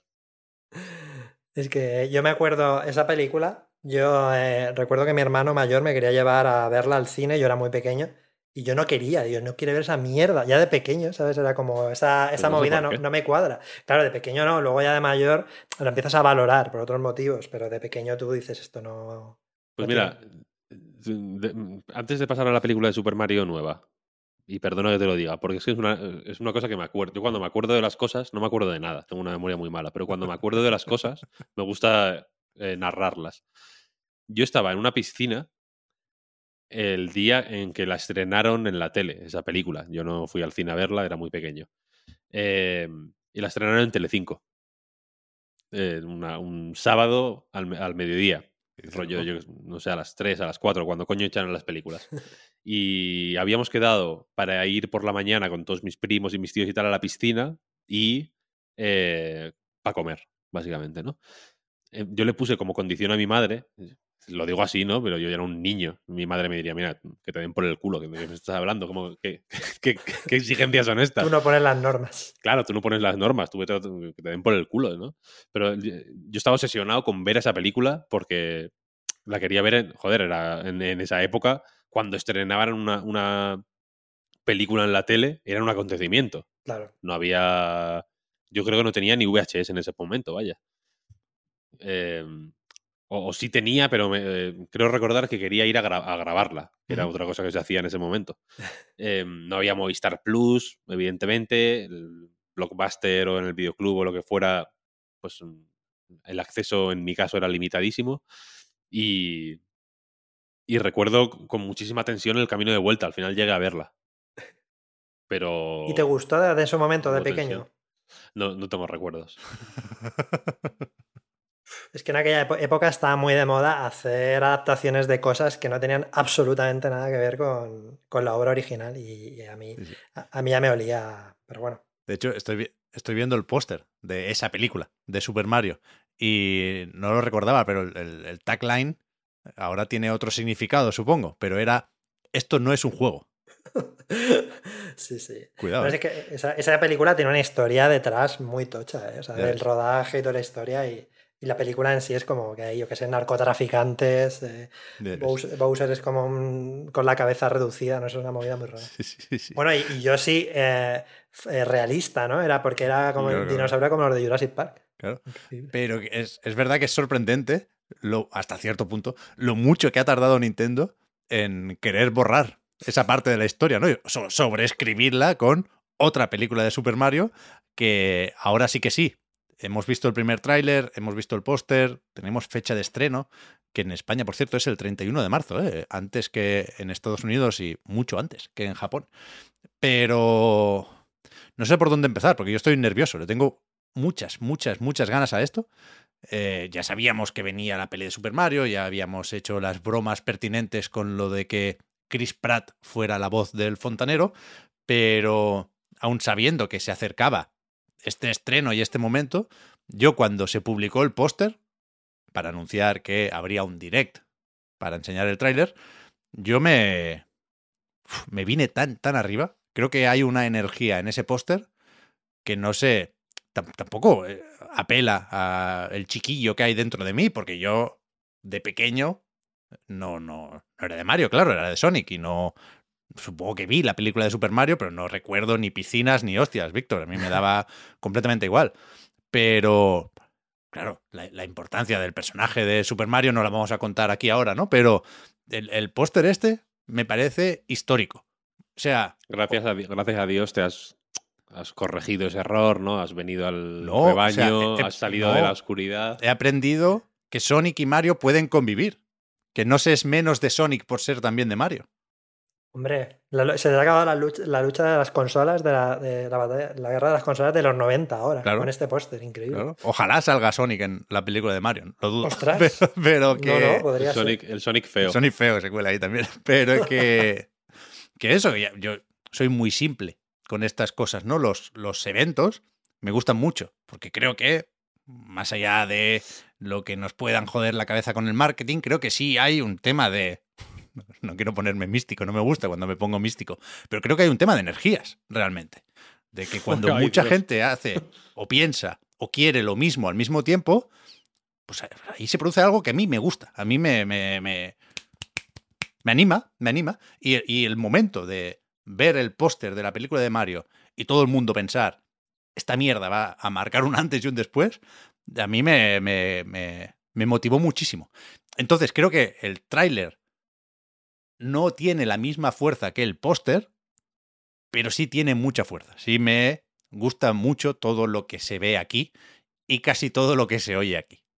Pues a ver, yo, o sea, para empezar, yo no dudaba de que iba a estar, bueno, no sé cómo va a estar la película, pero que de que iba a prometer por lo menos cuando viéramos las primeras imágenes, porque a ver, al fin, tenéis que pensar que Miyamoto lleva siete años eh, Claro. dándole vueltas a esto y yo qué sé, yo de Miyamoto, la gente podrá decir, los herejes podrán decir que el hombre ya está viejo y chochea lo que sea. Está Pero bastante viejo, ¿eh? Sí, pero bueno, a ver, se conserva muy bien, mira ese peinado, o sea, ya quisiera Sí, sí, yo sí, ese sí. pelazo, por el amor de Dios. Yo ayer estaba viendo el, el Es direct mejor, con, mejor. con mi madre. mm, eh, Ahí tirados en el sofá. Y, me, y lo primero que me dijo mi madre fue: Pero este hombre no se había muerto. Pero por favor, de Miyamoto, no me digas eso, no, no. O sea, el día que se muera Sí, sí. Miyamoto, yo ya o sea, me pongo avatar negro en Twitter y ya no, no vuelvo, me meto, Sí, sí. me encierro. Pero, o sea, quiero decir, yo de Miyamoto aún así me fío, te quiero decir. O sea, si le está poniendo tanto tiempo y tanto esfuerzo y tanto cariño que cada vez que sale en cualquier direct mencionaba la película, pues está claro que. Y aparte, el póster, eh, aparte de la energía que tú comentas, me recuerda también un poco a otra cosa en la que está Miyamoto, que es al Super Nintendo World, ¿no? Es un poco Sí, la totalmente. distribución de, Totalmente. de cómo está. Esa la pared vertical, ¿no? Sí, sí. Sí, sí. Pero bueno, antes de seguir, eh, Víctor, ayer vi que en, en Twitter tú no estabas tan contento. No sé. Bueno, no lo sabemos, no. no, lo sabemos. Ya- Es, Sí, un, no es quiero- un muro, Víctor, en ese sentido. No me quiero pronunciar. ¿Pero por no qué, a- Víctor? Es decir, eh, ya, tú, eh, tú- bueno, tú lo has vivido. Yo tuve que sufrir, un- a sufrir una campaña de acoso y derribo por parte de Marta Trivi por declararme fan de los, de los Minions. Bueno, Eh, entonces tengo la sensación de que. de que me. no, eh, mi, mi relación con la película de Super Mario se va a empañar si meto discurso. Porque yo, quiero ir con mi hijo a verla el Hombre, día claro. del estreno. Claro. Quiero verla, posiblemente la vea dos veces. Es la típica. eh, la- no hay muchas pelis de niños. Yo voy, co- yo voy al cine mucho con mi hijo, exclusivamente. Entonces solo veo pelis de niños. Claro. Eh, pero voy mucho, una vez a la semana. Am, o, dos, tres veces al mes. Hay semanas que no voy. Ent- entonces hay pelis que tengo que ir a ver dos veces. Porque no hay tantas, no hay tantas pelis Claro. como para ir una vez a la semana o tres veces al mes al cine. Hay, eh, hay que elegir una cuando dices, vale, esta es buena, esta voy, esta voy a verla dos veces. ¿Has visto- El bebé jefazo, el bebé jefazo 2. Hombre, Esta, claro. esta hay que repetir. Pero ¿has Esta visto hay que repetir. Héroe Samurai, por ejemplo. Todavía no. Ya hasta ahí no llego. Vale, vale, vale. Es que tengo dudas. Dicen, dicen que no está mal, ¿eh? Yo creo que iré, iré mañana, seguramente. Eh, No sabía ni que existía Héroe Samurai. Héroe Samurai. y, y el, y el co- conejipollo, este. ¿Tú sabes cuál es esta? No, no sé cuál es. Es que, o sea, yo he visto una, yo he visto películas de. Luego tiene un punto ya casi como de cine de autor, ¿no? Yo he visto pelis alemanas, pelis italianas, pelis mm, iraníes, de, todo de dibujos, claro. es, como filming, pero para niños, en realidad, mi, vida. Eh, entonces, esta peli. eh, si, si tengo que defenderla o discutirla con gente, creo que se va a empañar mi relación con ella. Mi relación con los Minions ya se ha empañado un poco. No quiero que pase lo mismo con, con la película de Super Mario. ¿sabes? Yo ahora veo los Minions, porque la sigo viendo no semanalmente, pero bueno, con cierta frecuencia. La vi hace poco, de hecho, la 1. La 2 no la he visto todavía, por cierto. Eh, ¿Cómo que pero la has visto 1 la no la, no la he visto todavía. No la he visto todavía. Se nos, se nos fue del cine, fue, fue a verla a mi hijo con los abuelos. Ah, vale. Eh, le dio miedo como una escena que está obsesionado con que le dio miedo, entonces no quiere ir al cine. Estoy esperando a que la pongan en Movistar para verla, básicamente. Y, y la cuestión es esa, que, que la, la quiero ver varias veces en el cine, si, se- si surge la oportunidad. Claro. Probablemente me la baje de Jiffy, honestamente, cuando la pongan para No. verla No. para verla en casa alguna vez más. Me la voy a comprar posiblemente en Blu-ray, si sale. Vale. La, la veré en, en el Movistar Plus cuando la metan. Quiero decir, es una peli que quiero poder volver a ella eh, sin sin este sin estar, estar enturbiado, ¿no? Por, por haber tenido que explicarle a alguien de internet que no conozco que, ¿sabes? ¿Por qué es buena decisión que Jack Black sea, sea Bowser? No quiero, yo no quiero pensar en esas cosas, Claro. quiero simplemente disfrutar. Está justificado, ¿no? Por lo que decíamos, está justificado. Es que, es que, joder, parece una tontería, pero se, se envicia. La, la- la relación de uno con las cosas se, Sí, sí. se vuelve un poco más. o sea, va- va- vas, carga- vas me- me- cargando la mochila de, piedras. De joder, me acuerdo de aquella vez, ¿no? Que le tuve que decir a uno que no, que las cuevas del Elden Ring molan todas, en realidad, ¿no? Digo, a mí me. a- porque es una, es una opinión que yo tengo y la mantengo todavía, ¿eh? O sea, las cuevas y los templitos estos pequeños del Elden Ring son todos perfectos. Es una idea magistral y, y- y, a- si, lo- si, la, si la- la idea la tuvo Miyazaki, una estatua para Miyazaki. Si la tuvo otro, que me digan el nombre que le ponemos la estatua al otro. Pero claro, yo eso lo he tenido que defender Claro. en ciertos, en, en foros públicos. Tú ya no tienes el recuerdo de la cueva, tienes el recuerdo, pero en tu, mientras que lo recuerdas claro. suena la voz en off de- del hater Claro, ahí, mientras. Claro, eh, suenan los motivos. No, suenan, no suena mi disfrute sincero de todas esas cuevas de mierda, sino mm, la justificación. Entonces, la peli de Mario, eh, quiero, si, si la veo y, y tengo, y tengo algo interesante que decir, no voy a cortarme simplemente, ¿no? Por egoísmo, por decir, no, no, esto es para mí. Pero, pero de momento, visto el tráiler, que, del que voy a decir que fue sorprendentemente digno para lo que me esperaba, eh, yo me retiro y simplemente escucho lo que tengáis que decir vosotros. A mí me parece a- la posición más, más, más sana. Perdona, Pep. Te va- no, digo que se va a hacer daño, Víctor. Conociéndole, te vas a tener que morder la lengua o crear una cuenta falsa o alguna mierda de estas. Porque, ya digo, puedes no opinar sobre los pingüinos. Tendrás opiniones sobre los pingüinos, claro, pero puedes no compartirlas. Pero cuando escuches la voz de Luigi, Entonces, ¿qué? O sea, Eso va a ser duro. el, sí, sí. el momento desesperado del tráiler, porque estaba más o menos bien cerrado solo con la parte de Bowser y la llegada de Mario al reino champiñón. Pero Illumination o Nintendo o Universal tienen la necesidad de poner después del título a Luigi. Pero porque si no, la gente lo iba, a, lo iba a demandar, ¿no? ¿Qué pasa con Luigi? Bueno, pero no está salir, Peach, ¿no? por ejemplo. No está Ya, Donkey. Kong. Pero, aunque ni siquiera habla, aunque ni siquiera sabemos cómo Charlie Day le pone voz a Luigi, está la necesidad de poner un poco de Luigi. Además, con esqueletos y tal y cual. Entonces, no, no puedes no opinar sobre Luigi, Víctor. Bueno, será lo que. Ya lo veremos, ¿no? Habrá que. O igual, o igual voy eh, también puedo ir volcando mis opiniones en un diario y luego. Y, y- y en, en mi heren- en mi testamento te haré eh, heredero de ese diario.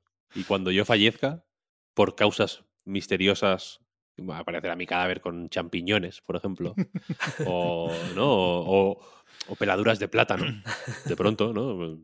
Hay, hay muchas cosas que pueden aparecer alrededor de mi cadáver, quiero decir. Tú, re- a- irá una persona a tu casa, te, te hará entrega de ese diario y, y tendrás que leerlo, vaya. Nos reunimos todos al- en, en un- en una cafetería y lo vamos leyendo, ¿no? Por turnos. Eh, vamos, vamos leyendo las entradas de tus opiniones. De todas Sí. formas, o sea, yo, a mí me pasa el tema de los minions. eh, yo tenía muchísimos prejuicios con respecto a los minions. Eh, bueno, yo estaba trabajando, bueno, y sigo trabajando para Universal, hago sci-fi games para, una, para Universal, que es sci-fi, es Universal. Entonces, cuando hacía más cosas de, de, de, de sci-fi, aparte de sci-fi games, y tuve que hacer muchas cosas de los minions y acabé un poco hasta el orto de ellos. Y entonces tenía como prejuicios. Pero yo cuando vi en su momento la película de Gru, no me disgustó. me- Para ese momento, creo que Bueno. salió por 2010 así, me gustó. Bueno, Se buenísimo. ha hablado aquí, Sí. ¿eh? O sea, la última de Minions es un poco floja. Pues No, quiero, no hay que ser fanático. claro, pero- quiero mencionar eso. Quiero Pero mencionar las eso. tres de Gru son muy buenas. Quiero mencionar eso, que como yo no he visto nada, nada más que había visto la primera de Gru y, eh, y vi, la, viví el fanatismo por los minions y lo, todo lo demás eran prejuicios. Entonces yo ahora, perdona que parece que voy a contar una pequeña anécdota, pero muy corta. Estoy, yo ahora vivo en un pueblo de la sierra y, eh, y yo me entero de las cosas de manera analógica, de, de las cosas culturales que pasan en el pueblo. Hay un cartel como en el de Witcher, ¿no? Y voy, y voy leyendo los anuncios y digo, hostia, cine de verano, ¿qué ponen tal? Ponen Lightyear este día. Entonces fui a ver Lightyear al cine de verano y como no me metí en las redes sociales, me quedé con el cartel que había en, el- en la plaza del pueblo. Resulta que habían cambiado Lightyear de día y me tragué los Minions sin querer. Me pusieron Uh. los Minions. Llegué al cine. No, no, o sea, eso fue eso, típica encerrona. Los fans de los Minions hacemos ese tipo de cosas. Total, pero es que de hecho llegué, llegué y vi a un montón de gente, era al aire libre, súper guay, en un parque ahí con arbolitos, tal, y veo a un montón de gente disfrazada de los Minions y digo, ¿y esto? Que pringados eh, van aquí disfrazados de los Minions para ver Lightyear. Y de repente empieza la película y eran los Minions y le dije, le dije a mi novia, digo, nos vamos, ¿no? Tal. Y dice, bueno, ya, ya que hemos pagado, nos hemos hecho un bocadillo, pues nos lo quedamos y, y nos quedamos y, y lo vemos. bueno, pues vi, vi los Minions, eh, la, de, la de Rise of Gru, ¿no? La del origen de Gru, tal. Sí. Y al- eh, vi al el día siguiente, vi Lightyear, y bueno, mil veces mejor la de los Minions, ¿eh? Pero, o sea, pero vamos, obra maestra al lado de Lightyear, que por otro lado es El origen de Gru es la 2. La, La última, claro. La última sí, la que ha salido este año, vaya. Sí, sí. La de que es en los 70. Es la Pues- historia de origen, vamos. Ponte la primera, es buenísima. Sí. Buenísima. Joder, es que me parece, una, me parece un ejercicio de slapstick increíble. O sea, claro, estaban todos los críos. O sea, comparabas los niños viendo los minions. O sea, los niños, lo he dicho bien, ¿no? Los niños viendo los minions. eh, flipando, riéndose, siendo felices. Y al día siguiente Lightyear grises, decadentes, queriendo, vamos, o sea, morirse. Y normal, o sea, totalmente normal. Esto podría desarrollarlo, pero bueno. La, Pues la piensa, Lightyear Javi, que has visto muy la mala, ¿eh? O sea, Joder, porque la pues, primera de los Minions es mejor y ya se ha comentado aquí también, creo recordar. Gru 3 es... Gru 3, hay Gru 3 ya, madre mía. Claro, claro, hay sí. tres Grus y dos Minions. Ostras. madre. Gru 3, Gru 2 es un poco más floja. Ya. Pero se, pero deja ver, ¿eh? Eh, ch, Se deja ver, ¿eh? Sí, se deja ver, se deja ver. Que ayer, eh, La he visto 70 veces. En el ¿no? Nintendo Direct se coló un, un Minion lila de estos. Salvajados estaban en, en la estantería. Ah, sí. Ah, hostia, de los. La, la Teresa encima es la que los Minions están en la cárcel. Exacto, que se fugan de la cárcel. Mi hijo lo dice siempre, la de los Minions en la cárcel. Joder, es que los Minions son una, una, una cosa perfectamente bestia, eh, engrasada para que funcione con los niños, pero de manera brutal. Pero es que, con los mayores también. O sea, es que de Sí, sí. verdad. No he visto un acercamiento al slapstick más brillante, un ritmo descomunal. Y claro, esto me va, me va, me va también, Marta me va a cancelar, ya no va a venir a, a Desayuno Continental nunca más. Pero yo tenía un mogollón de prejuicios y a lo mejor es porque tenía las expectativas tan tan bajas que me sorprendió. De hecho, ayer hablando con, con Alex, también de nivel oculto, me dijo que le gustó el tráiler de Mario y decía, pensaba que iba a ser súper cutre por lo de ser de Illumination. Y digo, pero qué va, pues si realmente Illumination, o sea, te puede gustar o no, pero técnicamente sus películas también son muy buenas. Bueno, Canta 2 eh, a sabiendas de que a mi hijo no le iba a gustar porque es un poco más para mayores. Eh, fui al cine para ver el, el- al león. Creo que lo hemos comentado ya alguna vez. Tiene una chaqueta de pana. O sea, el león es, es mm, exuberancia pura, porque tiene la melena El puto bono de hiper U2, bien hecha. Joder. La, lo- todo, claro, los animales se, se prestan mucho a eso, pero el león en concreto, la chaqueta de pana esta, los botones, que, se- que, lo- que los puedes sentir, ¿eh? O sea, es increíble, es increíble, espectacular. Sí, sí, no, técnicamente eso está muy bien. O sea, y luego yo qué sé, o sea, esta de los Minions de Rise of Gru, como está ambientada en los 70, eh, a ver, lo que voy a decir puede ser bueno o malo, pero el hecho de que Gru esté doblado en castellano por Florentino Fernández, ¿no? Iba a decir Florentino Sí. Pérez. Eh, ¿Te imaginas, no? Eh, tiene unas vibraciones hacia eh, Austin Powers, que bueno, os puede gustar más o menos, pero también ¿Verdad? pues tiene su nostalgia, ¿no? Porque claro, al final, en los 70, Florentino, pues tiene un rollo Austin Powers. Y la verdad que, bueno, al final estamos hablando más de los Minions. Y también les tenía un poco de rabia porque en el fondo me parecían la evolución de los Rabbits, ¿no? Claro. Eh, y digo, joder, cómo se han aprovechado aquí de, de esta cosa que ya existía y lo han petado mogollón. Sí, sí. Yo creo que Nubi tienen que estar enfadados, eso lo pienso mucho. Les Mm. tiene que joder eso, aunque no lo ha sido mal tampoco con los Rabbits, ¿eh? ni muchísimo menos. Pero. Pero ya, sí. pero en comparación es mucho más Está claro, está claro, nada que ver, multimillonaria. nada. Mm. Y de hecho, durante un tiempo Ubisoft hizo juegos de Minions. Supongo que solo para móviles, pero. O Gameloft, vaya. Pero Que, que. Bueno, ahora, ¿eh? Salió uno hace tres meses que es de Gameloft. Sí, es de Gameloft. Me sonaba Sí, que se, se los había robado Electronic Arts, pero igual se ha revertido la licencia. Pero la cuestión, basta de Minions. Que, que yo, eh, hablabais de, de- de lo técnico y es verdad que presupuesto hace mucho tiempo que no le falta a Illumination, ¿eh? Pero yo sí noto un, no sé si un salto, pero sí una mano especial en lo que se ve en el tráiler de la película de Super Mario, sobre todo con Bowser.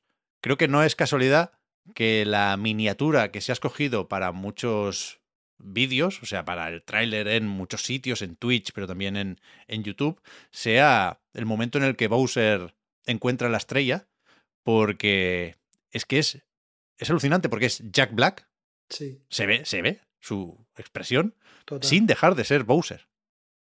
Y, y creo que con Mario y Chris Pratt se nota menos, pero me parece increíble. O sea, creo que se lo han mirado muy, muy bien. Me parece un poco, un poco tonto, ¿no? Intentar querer decirle a esta gente si Mario tiene que ser un poco más así o un poco más asá. A mí, a mí me gusta mucho el diseño de Mario, ¿eh? me parece bien que no sea eh, exactamente el mismo que en videojuegos. Me gusta mucho que le hayan puesto el cuello en, ¿qué? La camisa, el polo, el jersey, no sé exactamente qué, qué es eso, pero, joder, creo que es, es muy, muy pesado el tópico de esto es un sueño, siempre habíamos querido hacer esto, incluso cuando lo decía Chris Pratt, que jugaba la recreativa original de Mario Bros. en una lavandería, creo recordar. Eh, Sí. su- sue- suena falsete, ¿no?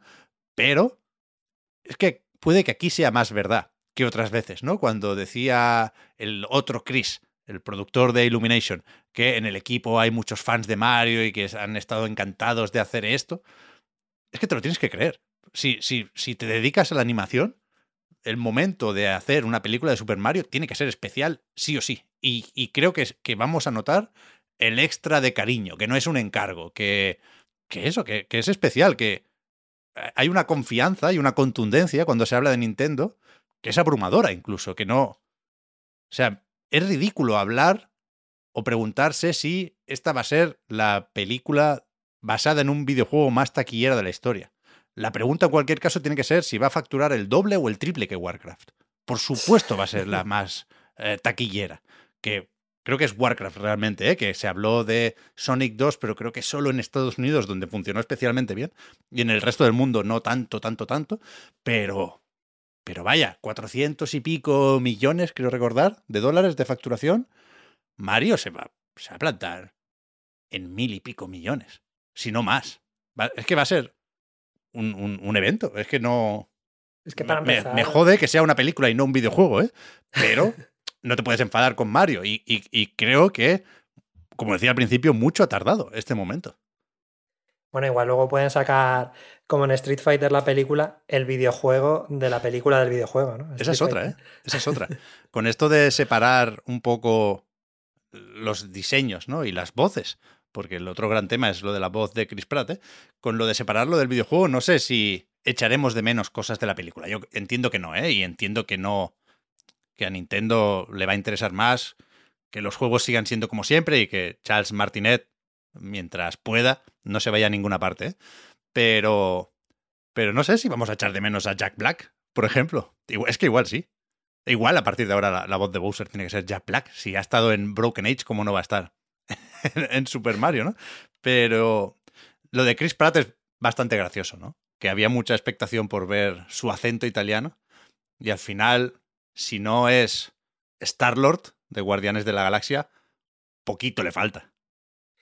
A ver, eh, yo retomando alguna de las cosas que has dicho, lo primero, eh, por supuesto que nadie puede estar en contra de esto y que va a ser un taquillazo porque, para empezar, hablabas de los fans de Mario. Es que realmente, ¿quién que juega videojuegos y que haya jugado a Mario no es fan de Mario? O sea, Mario tiene haters, aparte de los segueros de los 90, que lo odiáis por ver por Sonic, pero ya lo estáis superando.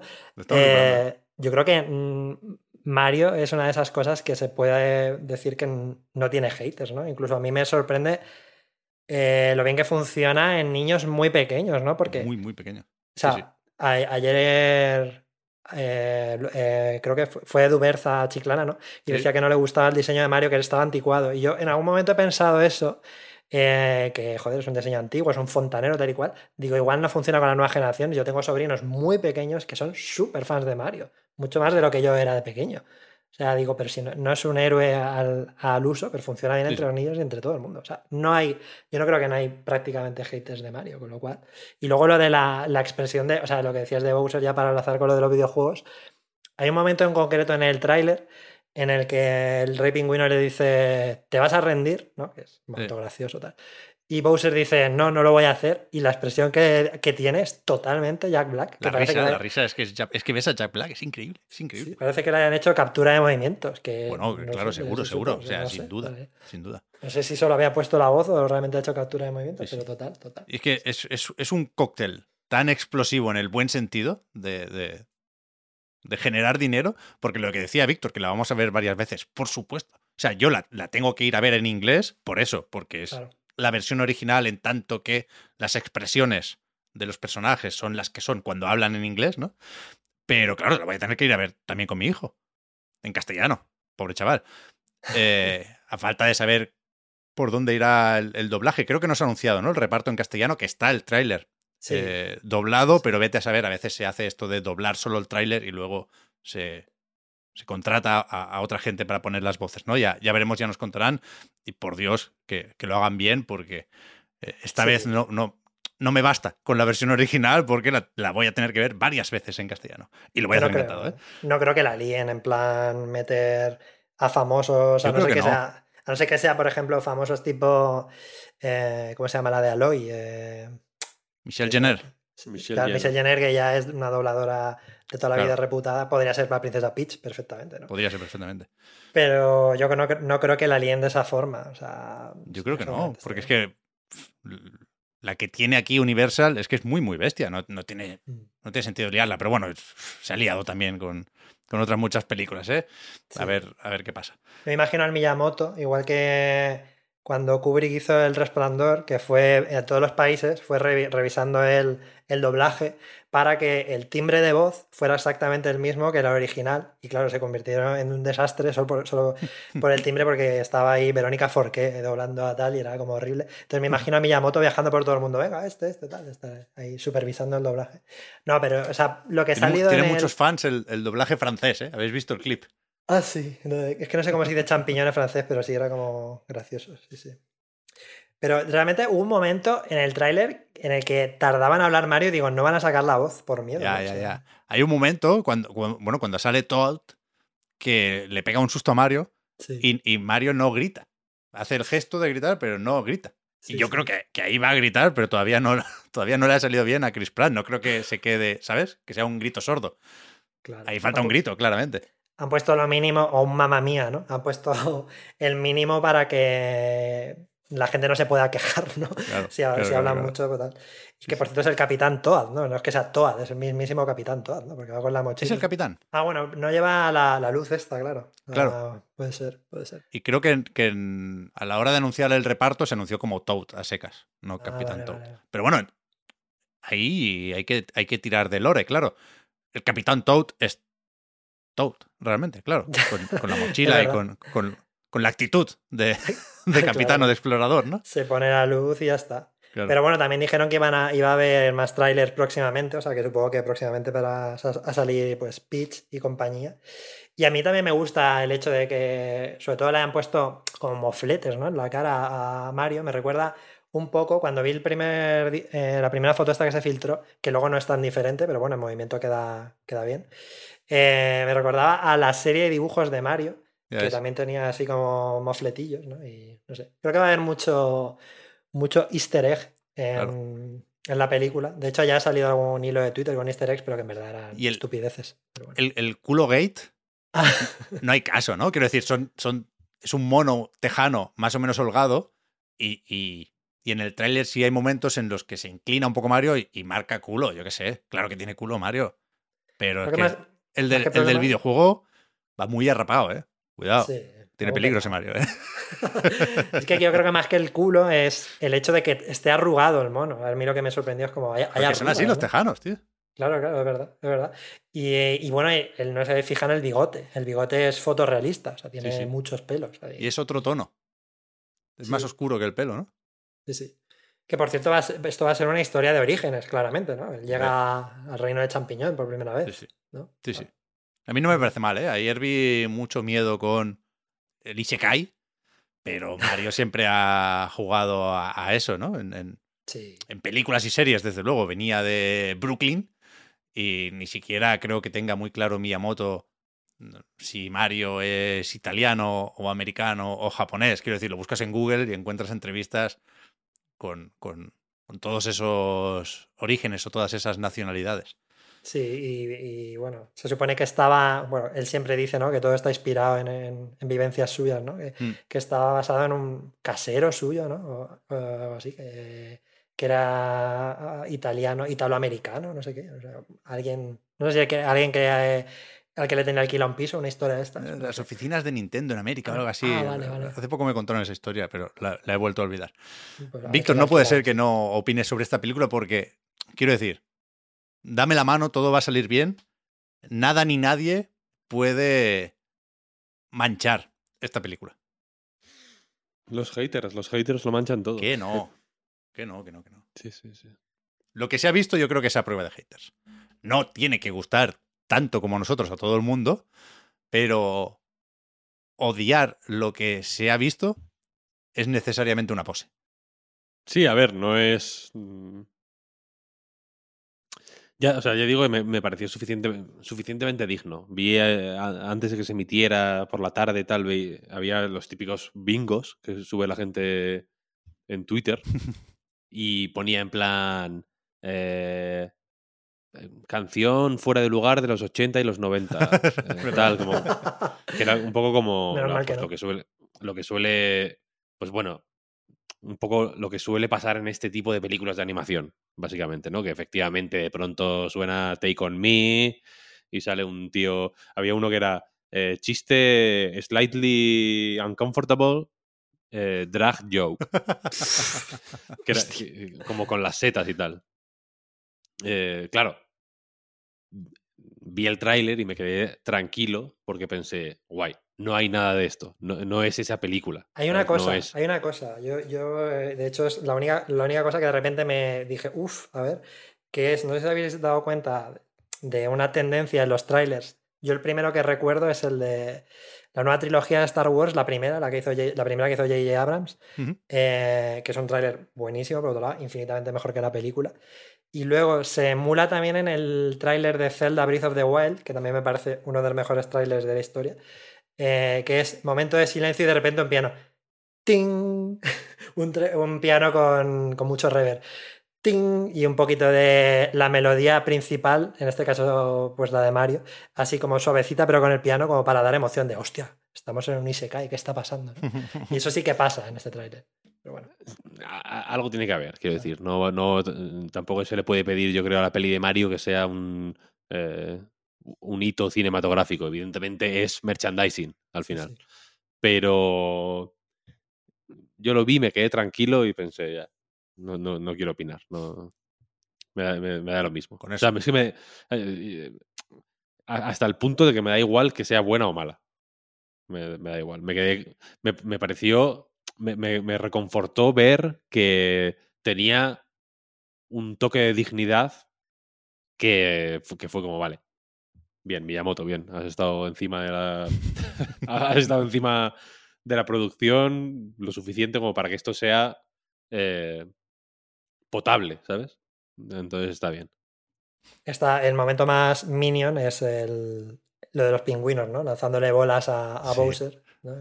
Está gracioso, yo creo eso. Está bien llevado, está bien llevado. Ojo, Va a ser, va a ser increíble. Va a ser increíble. Yo, cre- yo creo que si hay haters, y reafirmándome lo que decía antes de que creo que hay pocos haters de Mario, van a ser haters de los Minions, haters de Jack Black o de, o de los actores de doblaje, no de Mario en sí, vamos. por lo demás. Bueno, claro, cada uno es, es hater de lo que quiere o de lo que puede, ¿no? Pero, pero que no me enteré yo de que no os gusta Jack Black, ¿eh? Que es un maquinote. A mí me, me- no sé, me cae muy bien. El Jablinsky, no tengo el placer, por supuesto, pero me da muy, muy buen rollo Jack Black, no solo por, por lo que hace aquí como Bowser, que por cierto, ¿habéis visto que en, en IGN, creo que era, ha dicho en una entrevista que, que Bowser tendrá momentos musicales?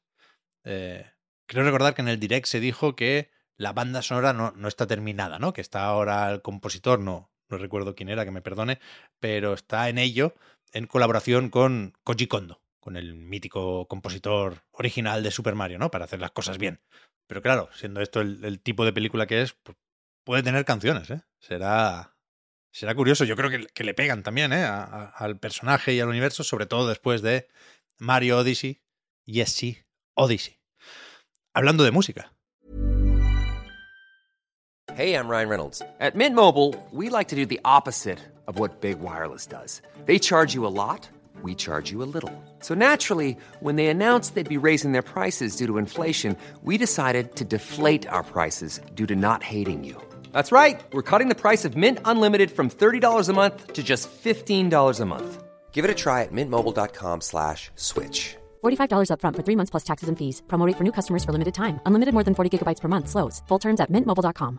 Hi, I'm Daniel, founder of Pretty Litter. Did you know cats tend to hide symptoms of sickness and pain? I learned this the hard way after losing my cat, Gingy. So I created Pretty Litter, a health monitoring litter that helps detect early signs of illness by changing colors, saving you money and potentially your cat's life. Pretty Litter is veterinarian developed, and it's the easiest way to keep tabs on your fur baby's health right at home. Go to prettylitter.com and use code ACAST for 20% off your first order and a free cat toy. Terms and conditions apply. See site for details.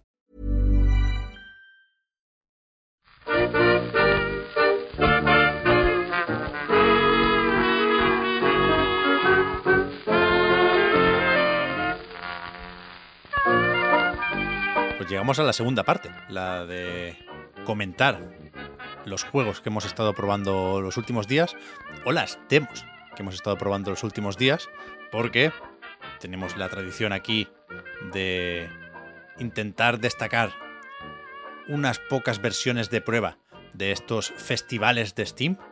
Ahora ya no es el festival de demos, es el Next Fest de Steam.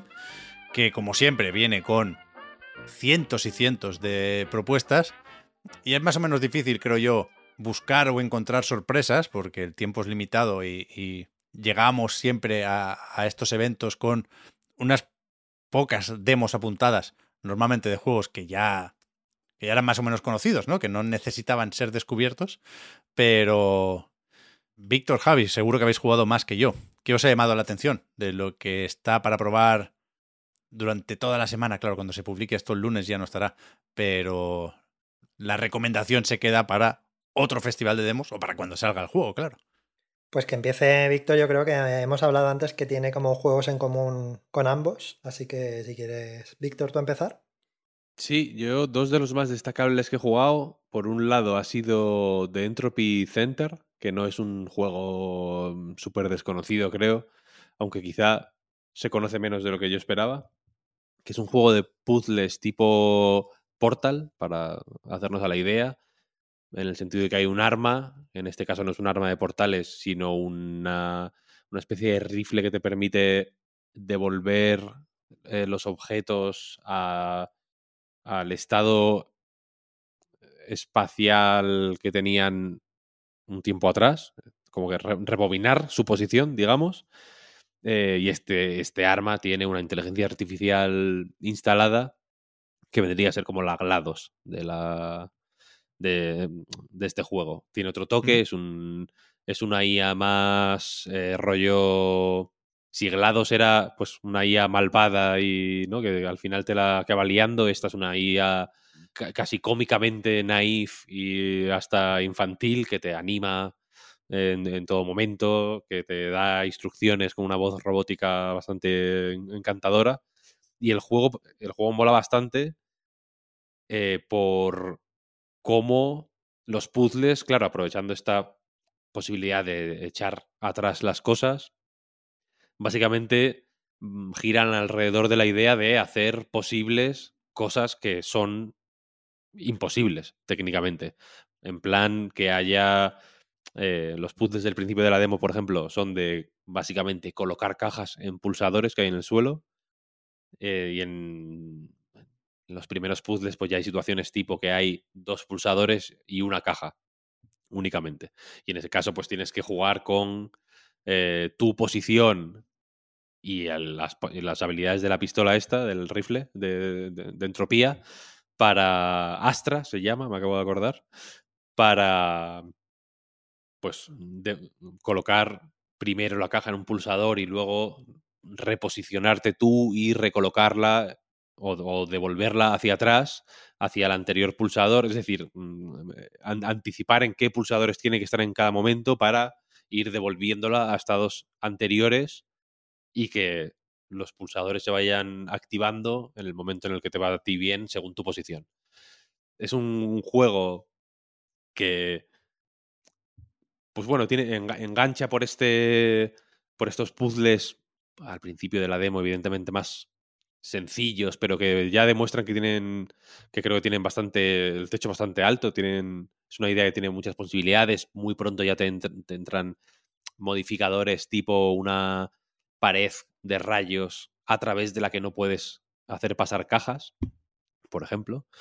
Y lo que me ha molado es el entorno, el, el, el envoltorio de todos estos puzzles, ¿no? Que como en Portal eh, eh, tiene, tiene una, importancia más allá de ser simplemente el escenario donde se desarrollan, ¿no? Y hay, hay, por ejemplo, un momento en el que pasas por un balconcillo que desde el que se ve como una selva llena de palmeras y se ve una cúpula que gigantesca que como que recubre el, el, todo el, este, este, centro de entropía que es son las instalaciones donde se desarrolla el juego, ¿no?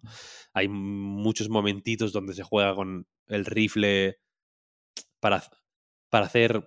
Mm, no, sé cómo decirlo, son, son como detallitos simplemente medio de coña, en plan, hay una manzana mordida del todo, terminada, digamos, los restos de una manzana y si le disparas con la pistola se va convirtiendo en una manzana entera, ¿no? Como se van deshaciendo los, los mordiscos. Y ese tipo de detallitos y el tipo de puzzles que se pueden ver en la demo y demás, el- me, me han dado buen feeling. Le voy a seguir la pista. Sale más o menos pronto, además, creo que sale en noviembre este, así que no va a hacer falta mucho para, para comprobar si la versión final ¿no? Eh, a- acaba cumpliendo. Aunque como mm, downside, digamos, está la cosa de que la- el rendimiento no es particularmente bueno, la optimización, quiero decir, ¿no? Los, los peceros decimos eso, ¿no? La optimización no es eh, del todo buena o no es tan buena como podría, pero, pero bueno. De- detalles, tampoco es un juego que exija una precisión eh, milimétrica, así que no pasa nada. La inspiración en Portal es bastante obvia, ¿no? O sea, te diría que Es, la, es si- fortísima. si. Portal es juega con el espacio, ¿no? Este juego con espacio y con el tiempo, por así decirlo. Sí, básicamente, sí, sí. Entiendo que habéis tenido los dos la experiencia definitiva con el Next Fest, ¿no? Que es jugar a esas demos en, en la Steam Deck. Yo no a todas, algunas sí. Yo tampoco, porque de hecho empecé con una que creo que mencionaremos después, que es Night Witch, y no iba, así que dije, bueno, pues ya empezamos bien.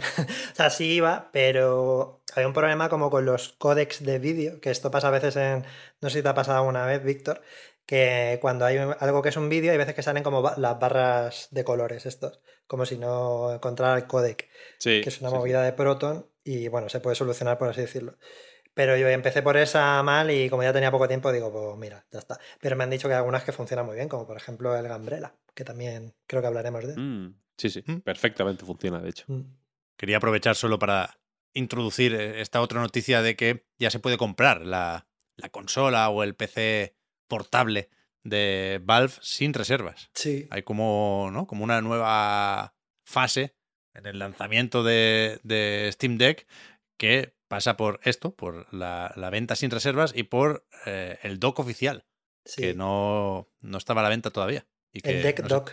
es chulo, ¿no? el- Tiene muchos conectores por ahí detrás. Mm. Un poco caro comparado con los que hay en el mercado, que Sí, ¿no? cuestan como la mitad, 99 euros. Y en Amazon te encuentras por 45 por ahí también, con, Sí, sí. con características similares. Este lo que tiene de especial que no tienen otros es que puedes conectar varios monitores. Sea, Pero incluso en, en el vídeo con el que Valve anuncia esto, te, te recuerdan, por supuesto, ¿eh? con ese espíritu libre de, de Valve, que hay otros cacharros que puedes conectar aquí y que cumplen la misma función. Mm, Sí, sí. sí, sí. Pero la verdad es que lo está haciendo muy bien Valve. ¿eh? No, se, Sí, ¿no? ¿no? se le puede no se le puede tachar de nada malo, la Yo verdad. estoy tentado ¿eh? con esta mierda. Pero ya me espero, me espero un poco. Lánzate, tío, porque la siguiente va a salir dentro de unos años y está fenomenal, la verdad. Y te digo una cosa, o sea, puedes estar. Yo, yo tengo acceso tanto al más pequeño como al más tocho y puedes ir sin ningún temor al más pequeño porque no hay prácticamente ninguna diferencia. Si te compras una tarjeta SD, Ujú. para adelante. O sea, funciona prácticamente igual y la pantalla, no te creas, la, el- la de brillo también tiene su encanto, así que. Ya. Pero es que yo, bueno, yo quiero una OLED, ya hablaremos otro día de esto. Eh, Gambrela, pues, que lo hemos probado los tres. Gambrela, pues. Yo desconfiaba un poco, porque, bueno, es, es mi estado natural y porque creo que a veces Devolver con, con, con estos temas en los que están los indies y están los indies de Devolver, hay un punto de abusón, ¿no? Devolver tiene su presentación en el E3 o similar. Devolver se pilla siempre un hueco en los Game Awards. Entonces, cuando veo el logo de Devolver en un Nintendo Direct eh, de Indies, un Indie World de estos, o en un festival de demos de Steam, digo, hostia, deja, dejad a los demás. Pero, eh, lo digo porque el, el Gambrela creo que se anunció en un Nintendo Direct, ¿eh? pero luego lo pruebas y, no te puedes enfadar, claro. Está bien, está bien. Me, me gusta mucho el impulso, que creo que es lo que tenía que clavar un juego como Gambrela, ¿no? Que por todo lo demás se parece a muchísimos otros juegos.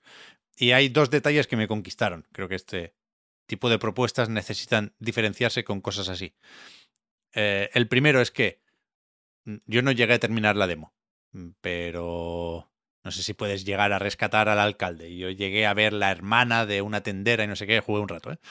Pero hasta ese punto, cualquier enemigo, si estás lo bastante cerca aguanta solo un disparo de la escopeta, Mm. bien, me gustaría que fuera así todo el juego y que la dificultad pasara por eh, lograr acercarte al enemigo, ¿no? Y después, un detalle que me emocionó casi, que es que cuando te queda uno de vida, hay cuatro Uh, corazones, quiero recordar, cuando te queda uno, te arrastras. Eso es bueno. y es ese bueno. momento del final de la película o el final de Sí. el tiroteo en la iglesia de Cowboy Bebop, ¿no?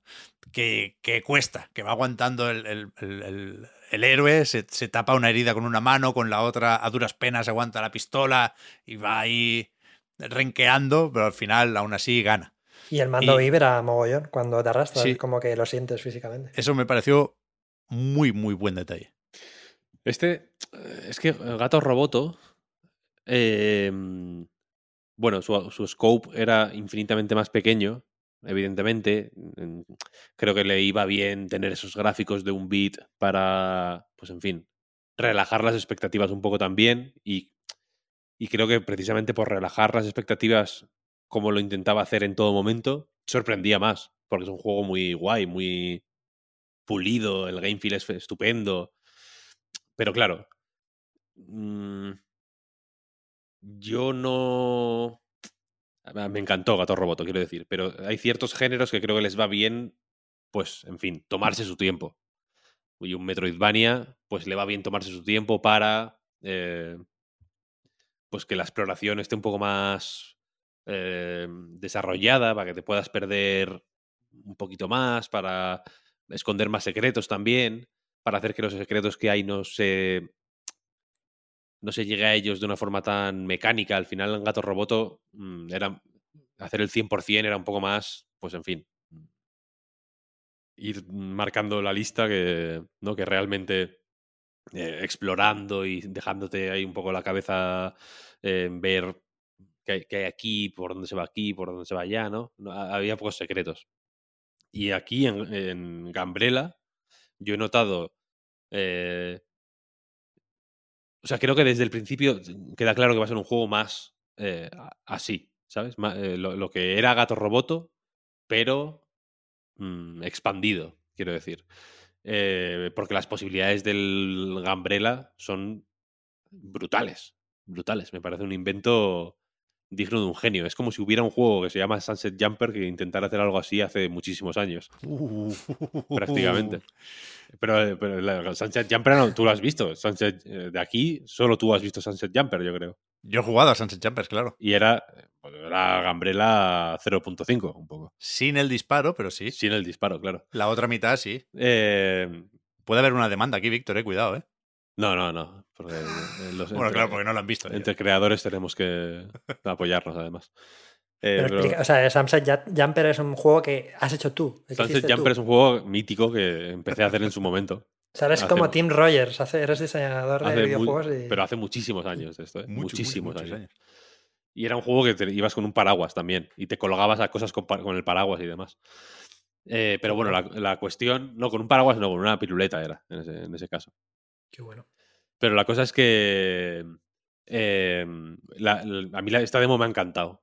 El, ti- tiene ese tipo de mini buenas decisiones constantes que, le dan flow al juego, que, le dan brillo. Como por ejemplo eso, que la distancia con el enemigo sea tan importante, que tiene el. que es una forma muy orgánica de eh, hacer que la recompensa por arriesgarte sea ir más rápido, simplemente, ¿sabes? Y que haya una forma de jugar más eh, mm, conservadora, ¿no? Más de atacar a distancia, de buscar puntos ciegos de los enemigos y, y matarles así a lo, a lo sucio, que no apetece hacerla, eh, por lo general, porque es más divertido lo otro, sinceramente, pero que efectivamente cuando vas arrastrándote miserablemente y, te, y, te- y dices, coño, es que me falta seguro que un minuto para encontrar el siguiente banco, ¿no? Que es donde te... Son como las hogueras de los Souls, es donde los checkpoints del Castlevania, donde te curas y... Y, y bueno, y, hace de checkpoint, ¿no? Básicamente.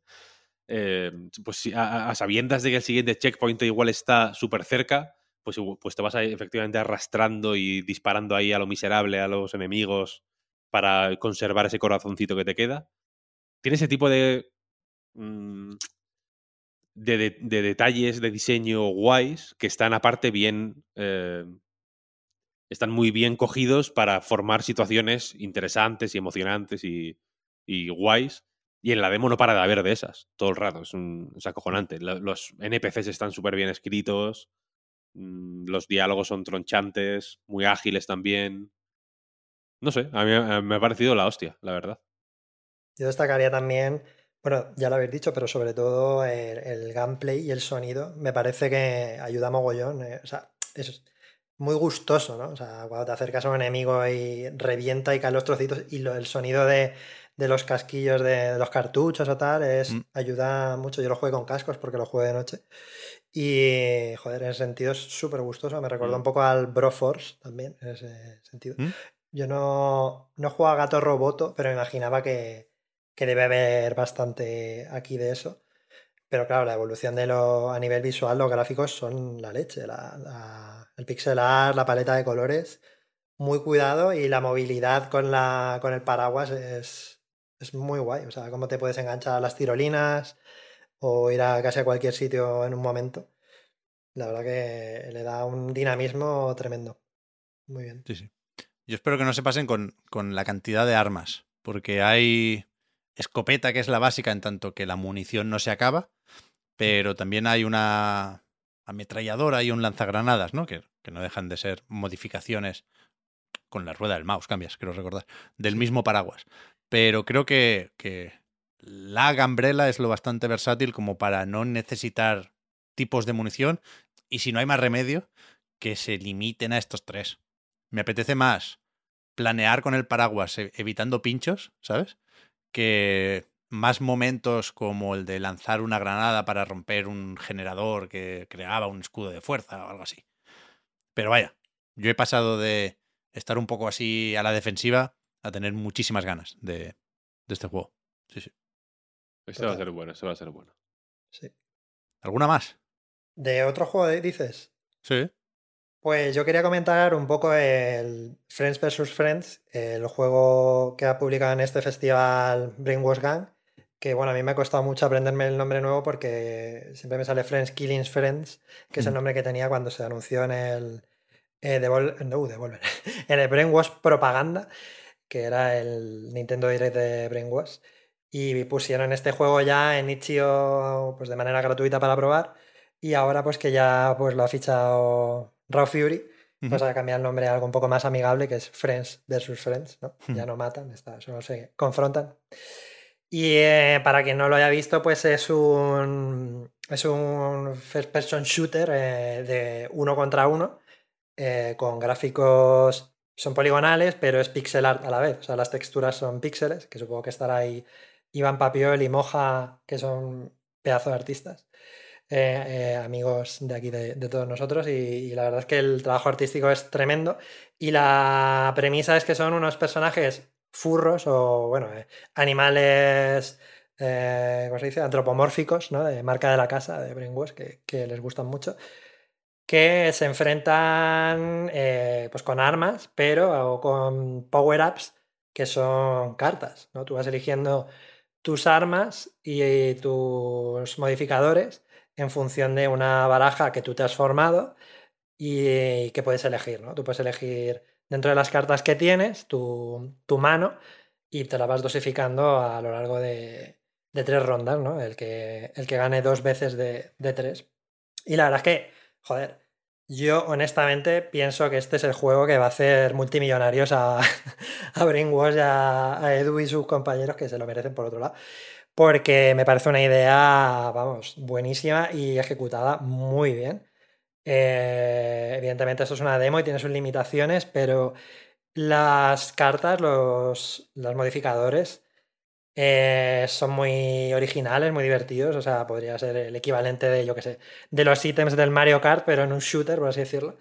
Y eh, pues eso, de tales como reducirte la cabeza, convertirte en gigante, eh, disparos vampíricos, en plan que cuando disparas también te curas. Hay una que es completamente inesperada, que es un nuke, un nuke, o sea, una bomba nuclear, que te lleva directamente a otro escenario posapocalíptico, que suena incluso el sonido este del medidor de radiación. Y eh, la verdad es que le da un- una gracia y una, no sé, o sea, un rollito al juego muy frenético que se agradece, se agradece, es muy divertido. Lo que pasa es que, claro, es un juego que depende de que haya gente jugando. Hay veces que tarda más o menos la cola, luego hablaremos de eso, de las colas de espera. Pero por suerte, eh, como son uno contra uno, pues eh, abarca poco en ese sentido, ¿no? Solo hace falta que haya dos personas en el mundo que quieran jugar para que te emparejen. En ese sentido, creo que ha sido un movimiento muy inteligente por parte de Brainwash, pero vamos, a mí me parece que tiene todos los moldes para funcionar bastante bien eh, este juego el día que salga. Vaya. Sí, ese es muy guay. Es un juego muy rápido, muy bien pensado, muy bien medido. Mm, Como todos los juegos online, pues efectivamente dependerá de, de cómo lo reciba la peña. Pero sí que por, por, por que la base no sea buena, no será, desde luego. Porque efectivamente, incluso, incluso la. Yo recuerdo cuando las primeras veces que jugué a, Friends versus Friends, efectivamente cuesta un poco pensar en el versus en vez de en el killing.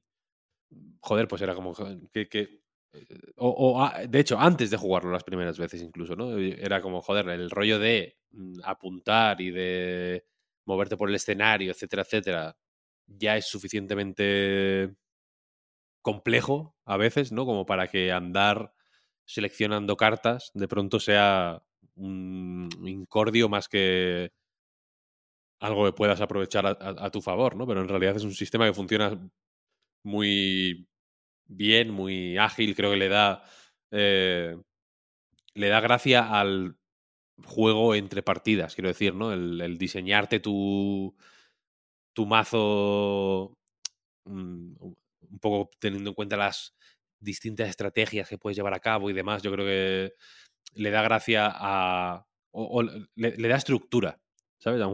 Son partidas extremadamente cortas eh, y el tener ese metajuego, digamos, de las cartas, más que si fueran habilidades sin más, por ejemplo, quiero decir, le da un, rollo.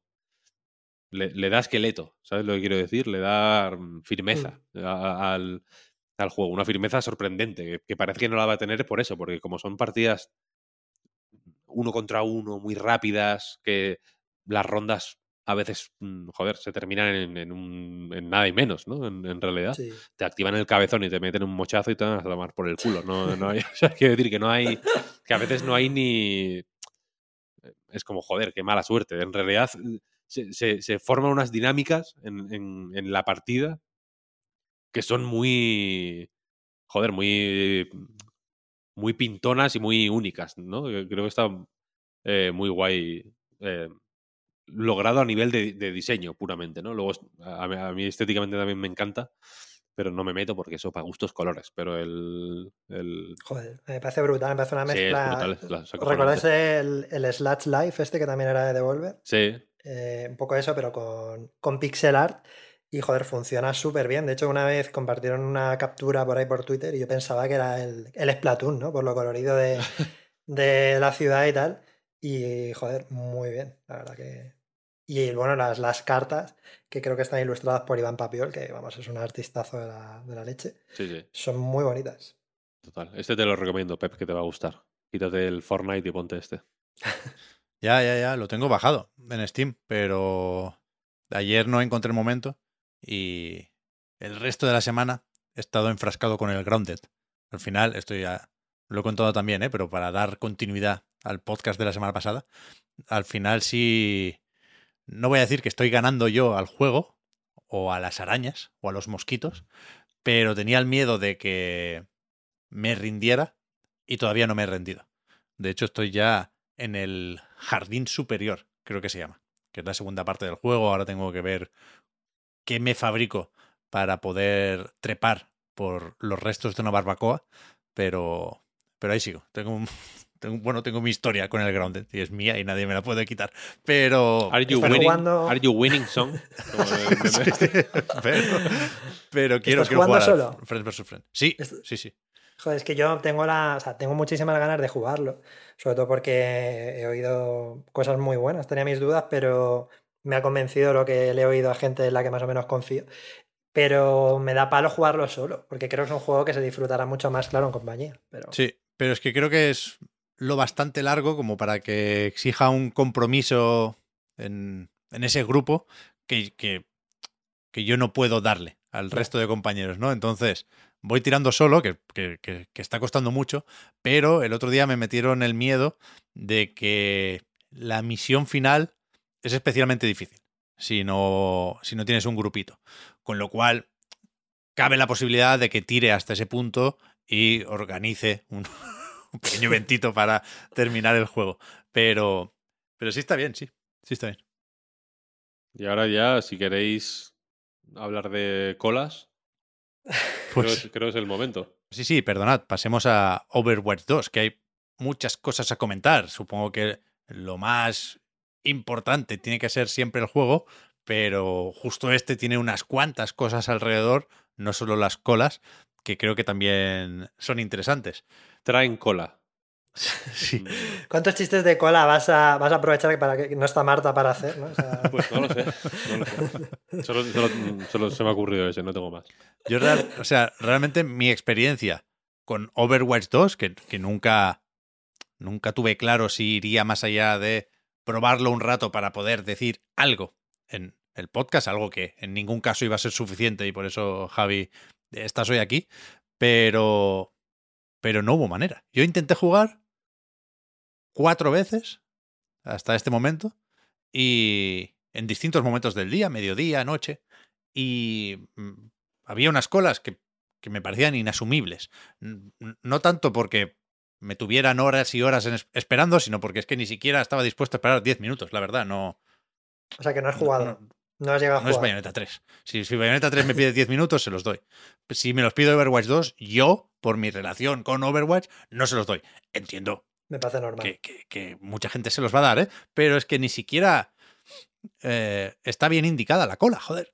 O sea, refresca los números cuando le da la gana, pasa de 6.000 a 5.000 cuando quiere, no, no hay una estimación del tiempo, entonces como, como cola, me parece mala la cola.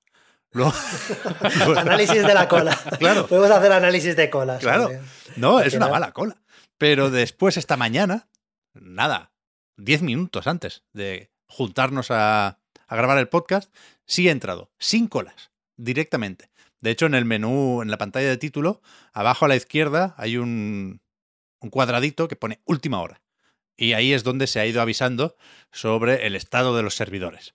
Primero con un ataque de DOS incluso, después con una cierta estabilidad, y esta mañana no había mensajito. En plan, adentro. Y efectivamente he podido entrar sin problemas y he echado una partida. Y me confunde un poco la organización en Overwatch, ¿no? Me. Claro, yo al 1 jugué poco. Pero me, me choca todavía y entiendo por qué pasa, ¿eh? Y me declaro no público de Overwatch. Pero me sorprende hasta qué punto está todo organizado. De pase usted por aquí. ¿Qué clase quiere ser? Bueno, yo qué sé, ponme los muñecos primero. No, no, no. Es que te toca. Tienes que decirme ya si vas a hacer daño o si vas a curar o si eres tanque. Bueno, bueno, yo qué sé, pues tanque. Entonces, mientras busca la partida de verdad, tú puedes echar otra partida que no es la de verdad. Y entonces te dice, ahora ya está lista la otra. Venga, pues vamos para allá. Y me ha parecido muy lioso. Pero, una vez entrado, me ha tocado el mapa del Coliseo y me ha parecido muy bonito. O sea, sí, hay una, sí. una solidez en Overwatch, que ya estaba en el primero, ¿eh? Mm. Que, que yo había olvidado con tanta broma de el mismo juego 2, que cuidado, me parece pertinente, ¿eh? Creo que hace poco por diferenciarse el juego. Pero cuando lo veo en la pantalla de selección de héroe, por ejemplo, cuando te lo ponen en grande y te hacen la pose, hostia. No, si se si realmente es como el 1, lleva muy bien el paso del tiempo, ¿eh? aguanta fenomenal. Me parece un juego incontestable por estética. Y me, joder, eso es lo que me ha hecho o me ha devuelto las ganas de, de jugar y la curiosidad por descubrir. Las ganas de vivir. Este que... No, hombre, no, tanto no. Pero, pero es verdad que está muy bien hecho el cabrón, ¿eh? Que, sí, que sí, algo sí. tan simple y tan. Eh, que debería ser estándar como esto. Y, y, y, lo que sorprende cuando se hace así de bien. Bueno, yo solo con lo que has dicho ya me puedo tirar aquí tres horas, así que tengo que organizar Creo un que- poco mi- mis pensamientos. Tus credenciales, Javi, nos las has dicho fuera de micro, no antes de empezar a grabar. Sí, sí, sí. A ver, repite, repite, que esto queda muy bien. Que esto queda muy yo no, es bien. que, yo no es que sea experto en Overwatch ni mucho menos, pero yo he jugado entre las tres plataformas. O sea, yo he comprado, mira, vamos aquí a hacer confesiones. Yo he comprado Overwatch creo que cuatro veces. Bien. Uno para mí, uno para mí en PC, otro para mí en PlayStation, otro para mí en, en la Switch y otro para un amigo para obligarle a jugar conmigo. Pues También, también la PlayStation. En plan, si te, en plan, si te lo compro, juegas conmigo. Sí, tal. Te has ahorrado un dinero con la mierda del free to play, entonces. no, sí, pero la verdad que muy a gusto, porque en el fondo, eh, lo- bueno, yo lo he amortizado, vamos, porque le he echado 800 horas. Toma ya. Que además ahora con la fusión de cuentas, te junta las horas que has tenido en todas y efectivamente es alrededor de 800, que por cierto se quedan en nada comparadas con... Voy a mencionar aquí a Eva Cid, creo que no hay problema porque es amiga de, de todos también, que puso en Twitter que tenía 1800 horas a, Overwatch. O sea, ¿Cuán- pa- ¿Cómo? ¿Cómo?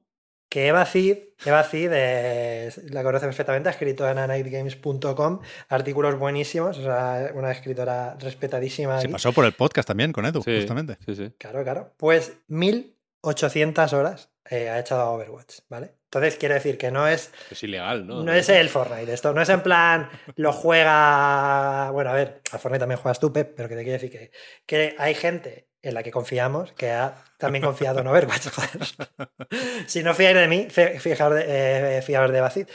A ver, lo primero que quiero decir es en plan como disclaimer, algo por el estilo, es para, para que quede claro y para que sea lo primero que queda de presente y que, que todo el mundo que. Si luego quitan el podcast, que por lo menos esto lo oigan.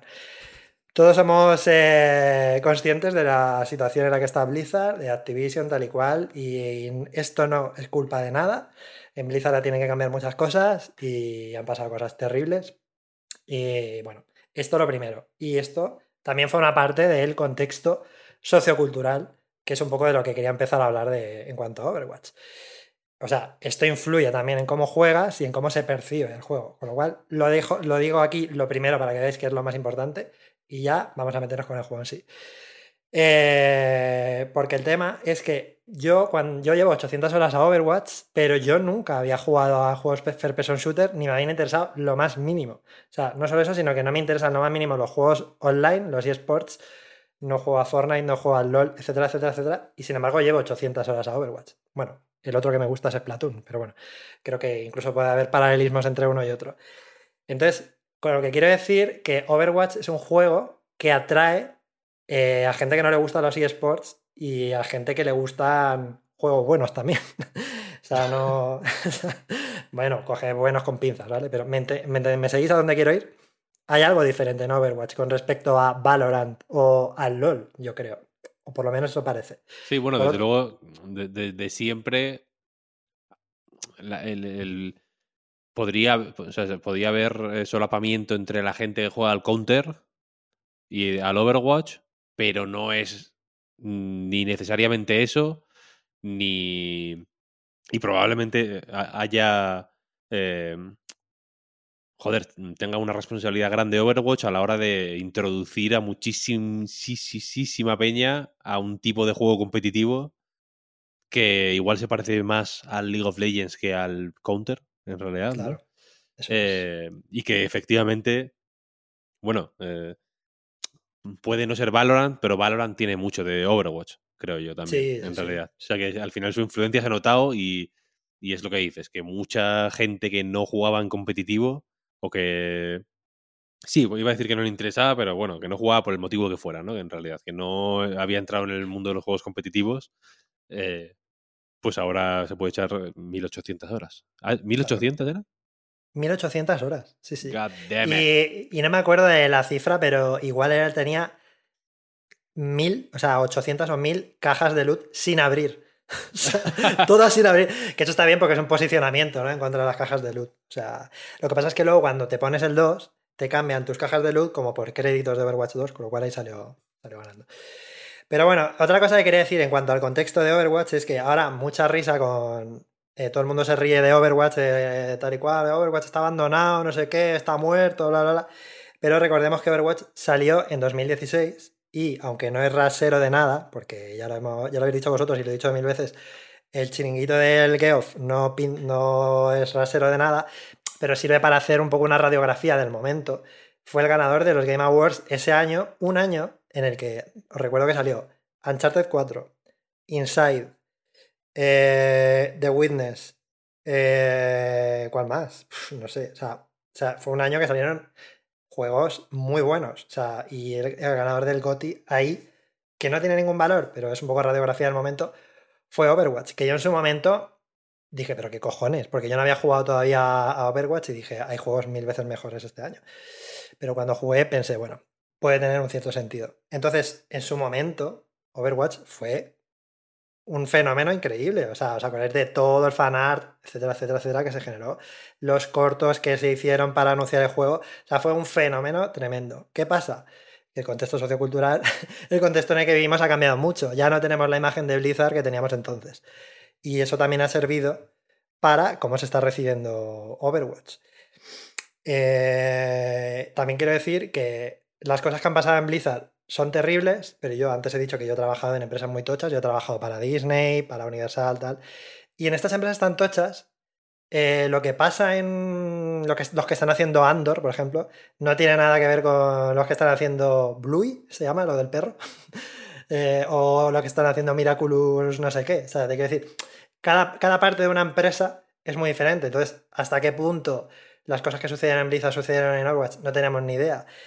Por otro lado, y yo no estoy defendiendo con esto Overwatch, también digamos que fue el primer juego como triple A que puso de moda, por motivos de marketing seguramente, pues eh, protagonistas LGTB, o sea, los dos protagonistas más importantes de Overwatch en ese momento, que eran Tracer y Soldado, los dos son gays, etcétera, etcétera, etcétera. Entonces hubo como un, movimiento alrededor positivo. De hecho, eh, hay un libro muy bueno que recomiendo que se llama Protesto, que es la portada, que es un libro de sobre cómo es, cómo es eh, videojuegos eh, desde la perspectiva, de, género. De género, publicado para Night Games, la editorial. Y en la portada, eh, la chica lleva una chaqueta con el logo de Diva y lleva unos. Diva, que es un personaje de Overwatch. ¿Sabe? ¿Entendéis a lo que quiero llegar? O sea, ¿el contexto en aquella época es ahora? ¿O me estoy haciendo un lío? Sí, sí, no, se no, está claro, está claro. Perfectamente. por eso, en parte, dolió como dolió lo de Blizzard. Efectivamente, efectivamente. Fue como una traición mayor por ese, en ese sentido. Entonces, eh, después de este rollaco, Overwatch 2, ¿qué pasa? ¿Es el mismo juego 2? ¿Está justificado? Que es la frase gamer de, de, la temporada. Pues, a ver, yo creo que, claro, esto va de perspectiva. Yo me he encontrado con tres posturas. La gente que ha jugado muchísimo a Overwatch nota muchísimas novedades y muchísimas diferencias. La gente que no ha jugado nada, pues evidentemente para ellos será todo nuevo. Pero la gente que ha jugado un poco, la gente que le ha echado 10 horas, piensa que es el mismo juego 2. Porque no tienen suficiente conocimiento para reconocer cosas, pero no tienen suficiente profundidad como para ver las diferencias. Entonces también recordemos que cuando se presentó Overwatch 2, en su momento, iba a ser un juego principalmente PvE, se dice ahora. Eh, y, y, en ese momento todavía estaba Jeff Kaplan y va a ser un juego que, por su idiosincrasia, por su forma de PvE, tenía todo el sentido ponerle un 2, ¿no? Claro. Y ahí se le puso el nombre. ¿Qué pasa? Se va Jeff Kaplan, pasa Blizzard Gate. Eh, no van a acabar el juego en la vida. Y entonces deciden adelantar el lanzamiento y sacan solo la parte multijugador. Ahora ya todo ese componente que justificaba el 2, digamos que se pierde. Entonces, ahora ya no sé si tiene más sentido que lo hubieran metido en una actualización. Lo que pasa es que, evidentemente, si esto hubiera sido una actualización, pues no habría tenido ni una décima parte de relevancia o presencia pues a nivel, bueno, repercusión en general en el público, ¿no? No le va mal el 2, yo creo. Claro. simplemente por eso, por darle un refrescón, pues como, bueno, el 1... o sea, es lo que dices, la peña probablemente no se... los nuevos jugadores a los que seguramente quiera traer Blizzard no, creo que hubieran ido a una gran actualización de, de Overwatch, por muy grande que fuera. Eso es, eso es. O sea, realmente ni los, ni los nuevos ni los antiguos. O sea, todos no habríamos atraído. O sea, al final, el marketing en los videojuegos funciona un poco por eso, ¿no? Cuando ves algo es como Splatoon. Perdona por esta hot take, pero para mí, Overwatch 2, o sea, ajustándome quizá más Splatoon, eh, Overwatch 2 me parece más Overwatch 2 que Splatoon, eh, Splatoon 3. Hay muchas más diferencias entre Overwatch 2 y la anterior que entre Splatoon y, y su precuela. O sea, eso podemos desarrollarlo, pero no es el momento ni el lugar. Entonces, eh, a ver, Overwatch 2, eh, para la gente que lo hemos, que lo hemos jugado, que hemos jugado mucho a la precuela, tiene muchísimas novedades. Y de hecho, se podrían enumerar, si queréis, os puedo contar algunas. Eh, para empezar, se han metido seis escenarios nuevos, que son no un escenario cualquiera, son, como tú has, visto el de Coliseo, pero es que el de Coliseo tan siquiera es el, el más bonito. O sea, hay escenarios increíbles. Ya estuve, la única partida que he echado multijugador eh, fue con Alex de nivel oculto y él en su estudio también, él tiene también un estudio de videojuegos y él se encarga del arte y está absolutamente flipado con el arte porque realmente es muy bonito. Eh, todos los escenarios están súper currados, cosa que, por ejemplo, bueno, no voy, a, a, empezar a comparar en cada punto con Splatoon, no tiene sentido. Pero para empezar han metido seis escenarios, han metido tres personajes, para quien no haya jugado a la beta, son tres personajes, uno en cada uno de los roles, un DPS, un tanque y un, y un healer. Eh, y luego, para mí una cosa bastante importante y que evidentemente la mayoría de la gente no va a notar, ha hecho un rework al sonido total. O sea, las, las armas suenan muchísimo más contundentes. Suena, el sonido es, espectacular, súper cuidado. Eh, ahora ya las partidas no son de 6 contra 6, sino de 5 contra 5. Un solo tanque, lo cual le, da una agilidad tremenda. Y creo que todo, todo lo que se ha añadido al juego va dirigido, los nuevos tanques, los reworks que se han hecho a los personajes antiguos, todo va dirigido a añadir agilidad y agilidad a, la, a, las partidas, cosa que a los antiguos jugadores, a mí en concreto, me ha gustado. Y por lo que he visto, por ejemplo, antes, perdona por mencionar tanto a Eva, pero Eva dijo en, en Twitter que a ella eso en concreto no le había gustado. ¿no? Ya depende tú de cómo lo vivas, eso eh, ya va en gustos. Pero a mí me trae unas vibraciones, y lo he, se lo he oído a mucha más gente, a el principio de Overwatch. Al principio Overwatch era un juego mucho más asalvajado, uh -huh. estaba todo como muy roto en cierto modo, y las partidas eran muy graciosas por, ese, por eso. Y con el tiempo se fue puliendo, puliendo, puliendo, puliendo, y al final era una cosa que se alargaba muchísimo, era súper difícil matar a un enemigo, avanzar, estaba todo tan romo, tan pulido, que se acababa volviendo aburrido. No sé, o sea, yo sigo, voy a, mm, tengo más que hablar, pero Víctor, tú también has jugado, ¿no? Estuviste jugando un rato, ¿tú qué opinas? Sí, sí, sí. Eh, a ver, eh, tengo sensaciones encontradas, porque por un lado yo jugué a Overwatch en el principio, al primero, ¿eh?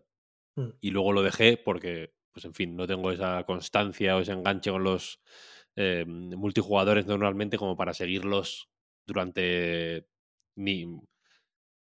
Yo creo que mi, eh, lo, lo, más que he estado jugando un multiplayer así recientemente igual es el Apex, que le eché, yo qué sé, 200 y pico horas igual. Que, que no está mal, ¿eh? No está mal, no me vengáis ahora con... ¿no? A chulear de 1800 horas. Nada, nada mal, nada mal, nada mal. Nada mal. ¿Cuántas, ¿Cuántas horas has dicho? 200, y, dos, ah, creo que no llegaba a 300. Bien. Está, está bien. muy bien, sí, sí. El Apex eh, está muy bien, ¿eh? O sea, es al otro multijugador al que yo jugaba, está bastante bien. No, creo, creo, creo, que eran menos, creo que eran menos. Porque el Bloodborne... Creo que el top 3 es Monster Hunter World, Bloodborne, Apex. Y el Bloodborne eran como 180. He jugado mucho al Bloodborne, eso también hay que decirlo. Eh, pero bueno, que no tengo mucha costumbre de jugar a este tipo de juegos. ¿Qué pasa? Que Overwatch 2 me parece más ese tipo de juego. Entonces me produce un poco más de rechazo por... Eh, igual es simplemente fobia desarrollada recientemente por, yo qué sé, la experiencia con Diablo Immortal. Mmm, Babylon's Fall, pues el pobre no tiene culpa de nada, pero desde luego no ayuda eh, por la cercanía que tengo con Platinum y tal. A, mí ver el rollo desafíos diarios, semanales, tal, su puta madre, sí. me, me, mata, me mata, porque es como, ¿qué quieres que haga, Blizzard? ¿Quieres que me divierta o quieres que haga estas mierdas que me estás contando, sabes? ¿Qué, qué, es, qué, es, lo que, qué es lo que buscas de mí? ¿Qué buscas extraer de mí? ¿Quieres que me divierta y que aprenda a jugar al juego y que mmm, me exprese a través de las habilidades que has tenido a bien diseñar para cada personaje? ¿O quieres que pueble los servidores? ¿Sabes? ¿Quieres que sea, ¿quieres que sea un bot o quieres que sea un jugador? Es, es a lo que voy al final. Entonces, esa parte ya me, me toca un poco los huevos. mm, Cada, cada vez más, además. Eh, pero luego jugando al juego, sí que es verdad que tiene un nivel de pulido asombroso, porque, joder, se juega, es súper crispy, todos los personajes em, funcionan de maravilla, me encanta que convivan en el mismo juego, eh, yo qué sé, Widowmaker, que es mm, un sniper del counter con el enano este, no sé cómo se llama, Torbjorn. Harfar. Torbjorn. Eh, que tiene como un juego ahí de trayectorias con el disparo, pues que es mucho menos, es, es mucho más casual, entre comillas, que se me permita la, eh, de- llamarlo así, o que, o que remite a un tipo de diversión de juego mucho más casual. Quiero decir que se parece más al Angry Birds que al Counter, porque este, siempre que hay como, como que, que- que calcular arcos y que calcular eh, trayectorias y que, y, y- y que se apela menos a la precisión y más a hacer estas... El, el otro día hice una cosa, no, ayer o antes de ayer, una cosa guapísima que le tiré en, la, en, la- en el mapa este que es como Hollywood, como una, Sí. Un plato de cine, vaya. Hollywood se llama. sí. Eh, había un notas con el esqueleto, no sé cómo se llama el esqueleto, el, que es como la muerte. Ah, vale, sí, Reaper. Reaper, efectivamente. Sí, sí. Había uno que me estaba ahí como jodiendo, mucha presión, estaba la limusina esta que tienes como que proteger eh, avanzando, estaba el tío ahí, el resto del equipo estaba como a tomar por culo y estábamos como él y yo ahí en uno, uno contra uno, eh, él defendiendo la limusina y yo como intentando eh, pues matarle, básicamente, vaya, Mm. que, que me dejara en paz. Y como que me fui para atrás, tenía muy poca vida, me fui, retrocedí mucho y él se quedó como detrás de una... Estábamos los dos muy tocados, se quedó como detrás de una puerta, tiré una torreta para la puerta, Mm. la tiré a lo loco, porque era como, bueno, me quedan 20 de vida, me la suda, me va a pegar un tiro y me va a matar porque no sé jugar. O sea, yo, yo juego con la- el mindset de es que no sé jugar, entonces, pues bueno, eh, que sea lo que Dios quiera, ¿no? Y tiré la torreta y le mató la torreta, Fue porque Sí, atravesó como la puerta, la- evidentemente no calculé ningún tipo de trayectoria ni nada, pero ese personaje en concreto parece mucho más pensado para un juego menos de, De me precisión. lo decías tú precisamente, ¿no? Que, que era menos de ratón y más de mando, que, era, que es de los que funcionan bien con el mando, Mm. y, y con- y que convivan en el roster todo ese tipo de formas de jugar, pues joder, al final le da un dinamismo a las partidas muy guay, porque ves a algunos haciendo tal. Al principio me costaba más entender qué podía esperar de cada miembro del equipo, pero me he dado cuenta de que al ser todos tan raros y tan pintorescos y tan diferentes, visualmente, quiero decir, Sí. a- lo- los aprendes a ver muy rápido, quiero decir, ¿no? En cuanto ves a tal persona, cuando ves una masa de, de, de tal tamaño, sabes que no puede ser tal, tal, tal, tal, tal, ¿no? Claro. Tiene que ser tal o cual o pascual. Eh, te fijas un poquito y ya los colores es como, vale, vale, es tal. Entonces sabes que va a hacer... es- me, rayaba también mucho que las habilidades me parecen muy limitadas, pero he ido aprendiendo partida a partida que eso es su gracia, ¿no? Al final. eh, Sí. sabes que pueden hacer estas dos o tres cosas, no más. No les puedes pedir otra cosa, pero, es- pero dentro de esas dos o tres cosas eh, aprendes a adaptar lo que estás tú haciendo a lo que pueden hacer ellos, tal, tal, tal, incluso sin jugar con gente, quiero decir, sin tener los cascos puestos y estar ahí como coordinando al equipo y tal.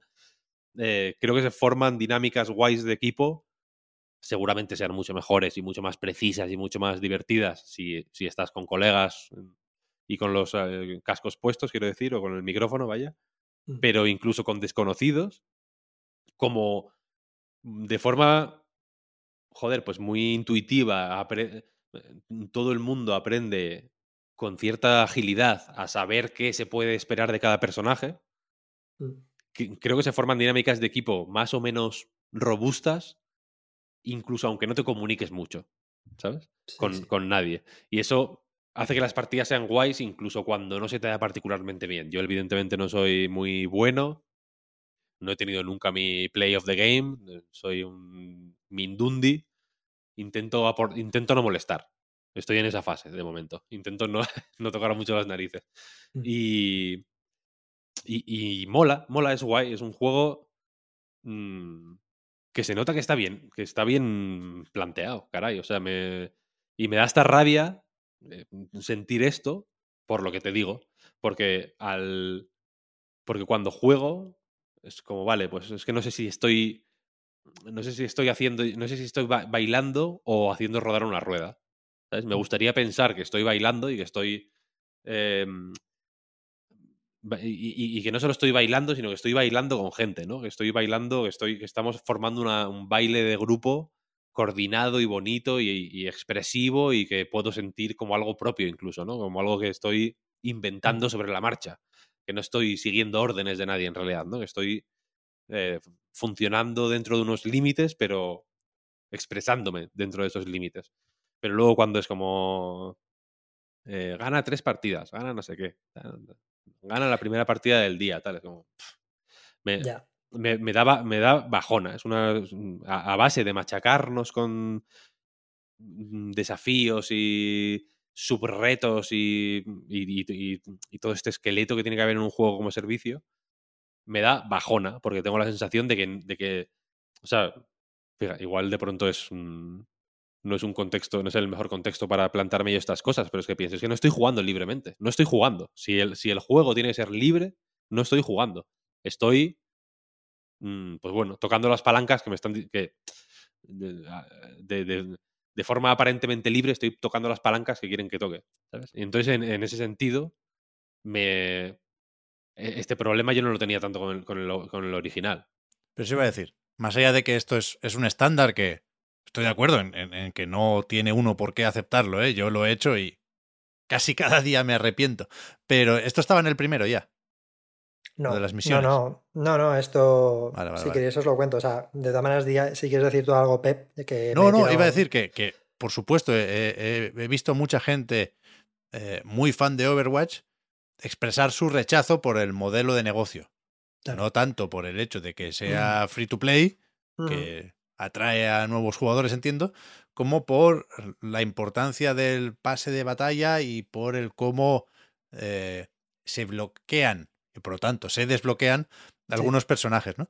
Y, y, y yo lo, lo que he visto, claro, no, no tengo muy presente de dónde venimos con el primer Overwatch, ¿eh? por eso lo pregunto. Pero lo que he visto no me parece que tenga que ser especialmente intrusivo, ¿no? Yo creo que se puede Mm. o sea, a mí me jode que algunos personajes tengan candadito, ¿vale? Pero yo qué sé, acepto que no he pagado nada por el juego y que, que tengo que ver qué me proponen, ¿no? En, en- en definitiva, pero si tienes los personajes desbloqueados porque vienes del primero y a Kiriko te la dan si llegas al nivel 55 del pase de batalla gratuito, no... De entrada, no, no, no dudo que estén ahí, pero a eso voy, no sé detectar los problemas con la monetización. ¿Cómo lo, cómo lo has visto, Javi, desde, desde dentro? Pues mira, te cuento.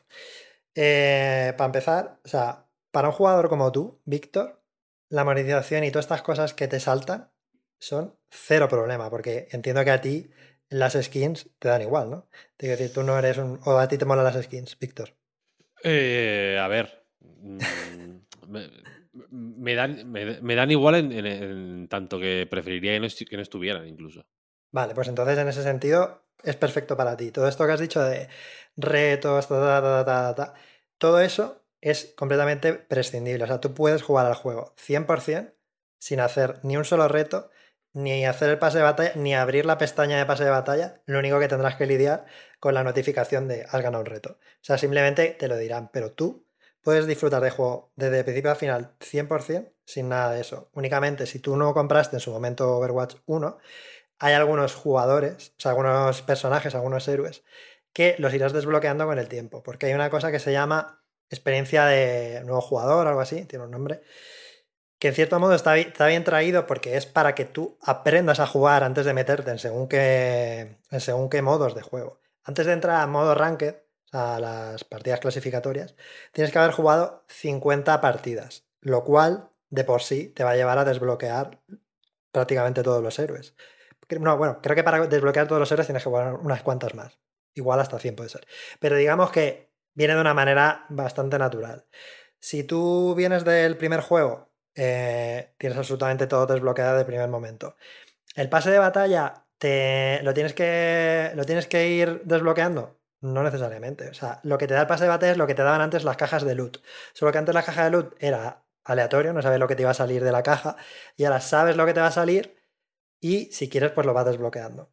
Eh, problema ahí, que hay un pase de batalla premium que hay algunas cosas que solo se desbloquean con ese, batalla, ese pase de batalla premium que es eh, de pago. Pero eh, los personajes siempre, siempre, siempre los vas a poder desbloquear sin pagar ni un duro, llegando al nivel 55 de, del, del pase de batalla este. Además, jugando, te dan una moneda, las cajas de luz se han sustituido por moneda premium. Son mil monedas, 10 dólares. Pero tú no tienes por qué comprar nada porque se consiguen también jugando al juego.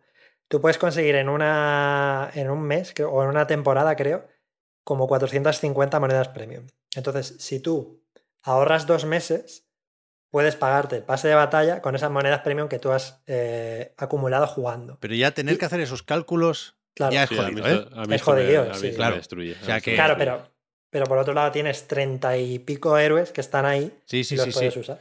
Pero, pero a, mí el, a mí el sistema de desbloqueos, de hecho, me parece guay. Me parece que funciona bien. Yo he ido desbloqueando héroes a piñón. Un poco y... estirado, un poco estirado. Bueno, pero. Pero la idea es buena, yo estoy de acuerdo.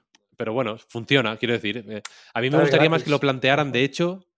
mm, o sea, como eso, como venga, vamos a ir poquito a poco aprendiendo cómo, cómo se juega con cada héroe, ¿no? O incluso, me- o incluso que hubiera algún tipo de mm, desafíos específicos de cada héroe que pudieras, o sea, no desafíos de estos des- desbloqueables que te dan mandangas, sino como un modo de, de aprendizaje específicamente centrado ¿no? en aprender cómo funciona cada héroe. Eso me parece guay. Lo que me perturba es esa matemática. No quiero hacerla. ¿no? Se me- Claro. me- O sea, no es, no es- en- entiendo a Víctor, yo ya insisto, ¿eh? lo tengo asumido y, y no debería. Pero que no es tan fácil de ignorar lo que dices, Javi. Sí, sí, sí. O sea, el simple hecho de saber que está ahí ya, ya Claro. puede generar cierto rechazo.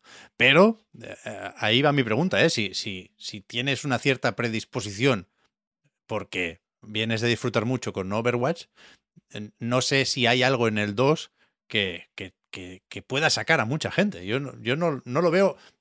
Cuidado, tampoco sé cuánto cuesta llegar al nivel 55 del pase de batalla. Se calcula que es muy complicado. Pues, hombre, si juegas esporádicamente no creo que llegues fácilmente. La verdad es que no lo sé porque como se ha podido jugar tampoco. Por eso, por eso, por eso. Pero en cualquier caso, a ver, eh, estoy totalmente de acuerdo con lo que decís. A mí no me gusta nada este tipo de monetización y probablemente, o sea, me gusta, pero hubiera preferido como el otro, un juego premium que lo pagas y ya está. Antes todos los héroes que se lanzaban los tenías simplemente el día que se lanzaba y punto.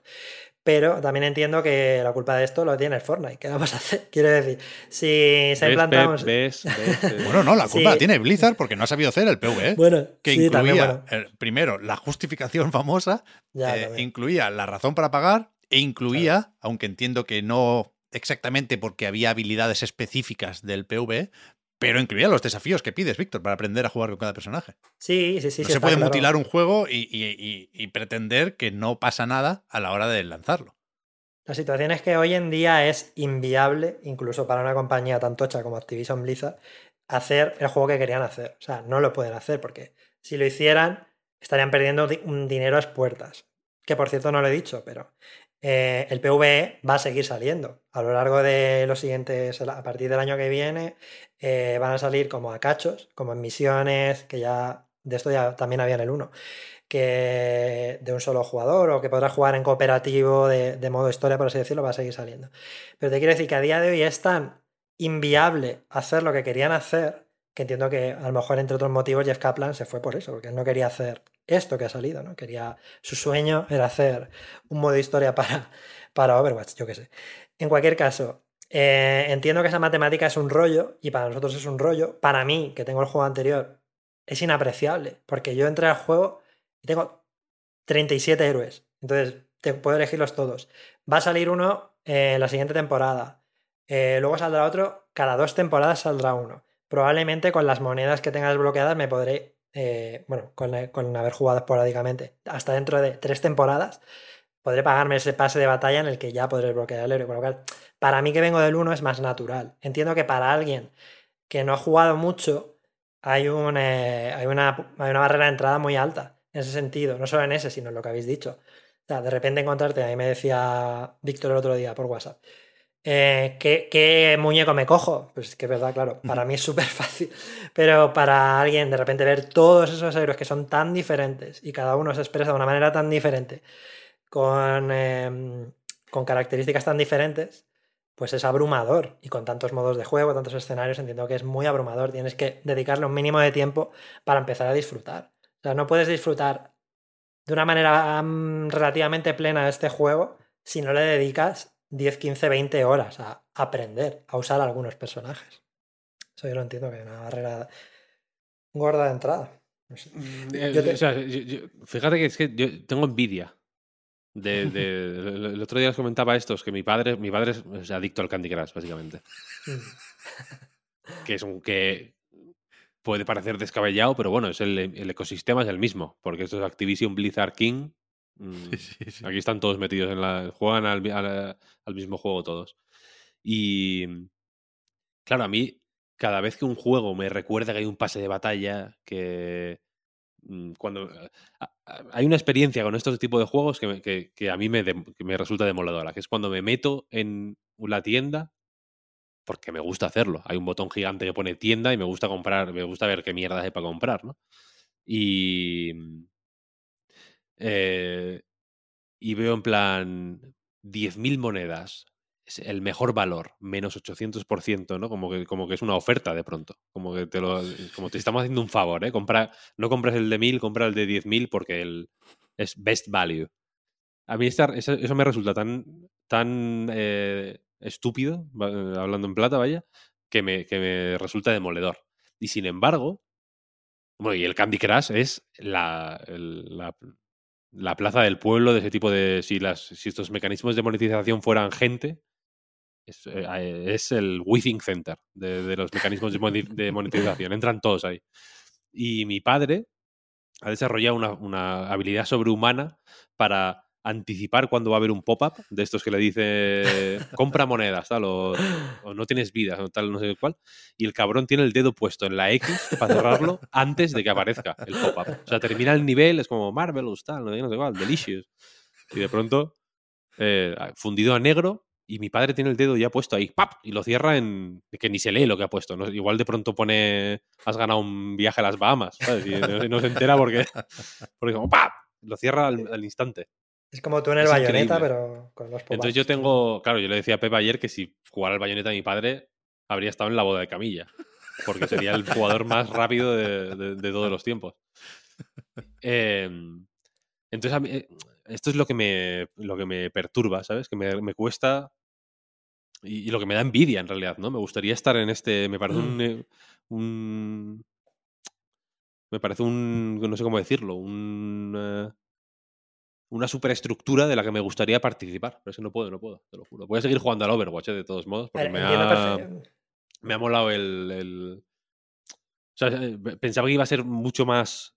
Pensaba que iba a ser muchísimo peor, honestamente, porque de, de, después de la experiencia con Diablo Immortal, eh, sí. me, me, esperaba eso. O sea, me esperaba un equivalente a Diablo Immortal, eh, pero con Overwatch.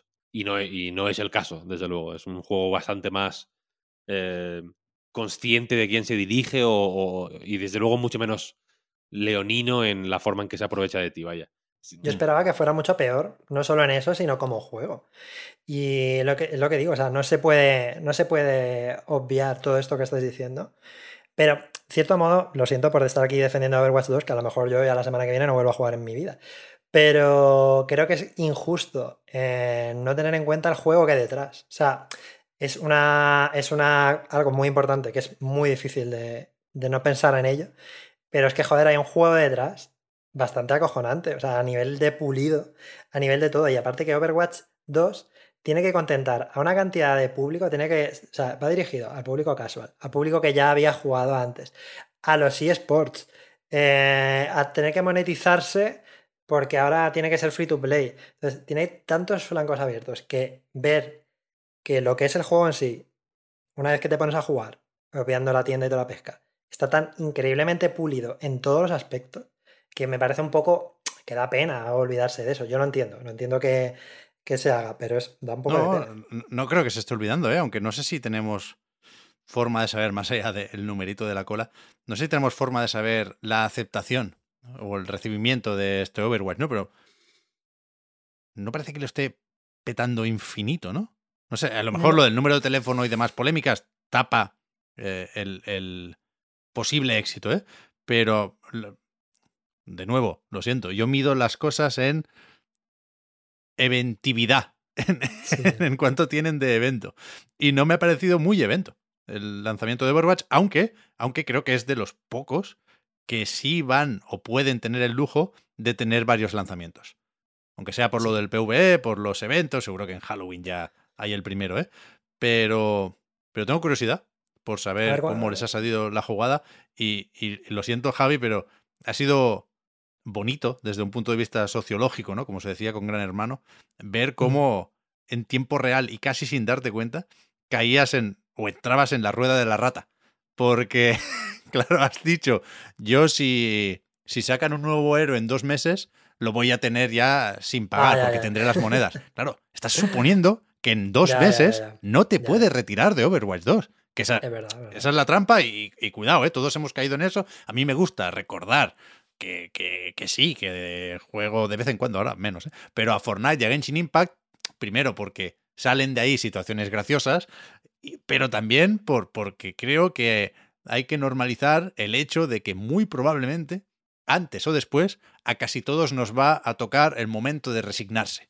Porque a todos nos va a tocar el juego que nos gusta y que ahora pasa a ser free to play. Sí. Y es una mierda, no hay que perder de vista que es una mierda, pero creo que tarde o temprano casi todos vamos o vais ja, ja, ja, ja, ja, a acabar haciendo algún tipo de cuentas de este estilo. Quizá Víctor no, yo- habrá siempre un, desde un aquí- reducto, ¿eh? Pero la industria está cambiando. O ha cambiado ya. Yo desde Ah, aquí le mando un mensaje a mis votantes. Me comprometo a no jugar jamás a ningún free to play a partir de ahora. Me gusta, Venga. Víctor. Yo te Quiero apoyo, ¿eh? Yo, yo soy un caso perdido, pero te apoyo. Esa es mi lucha con- también. No, Sí, sí, voy a con- jugar al Overwatch ahora en cuanto termines de grabar, vaya, pero, pero me comprometo a no, a no hacer las, las cuentas. Desde luego, jamás. Si, si Blizzard.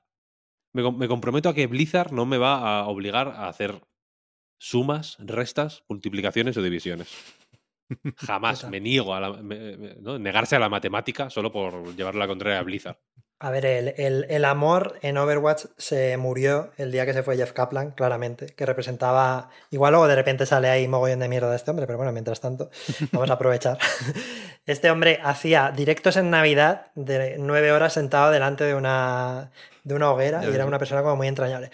Y, eh, Pero el Aaron Keller parece majo también. Sí, sí, sí. Pobre y- chaval, tiene mucha presión, ¿eh? claro.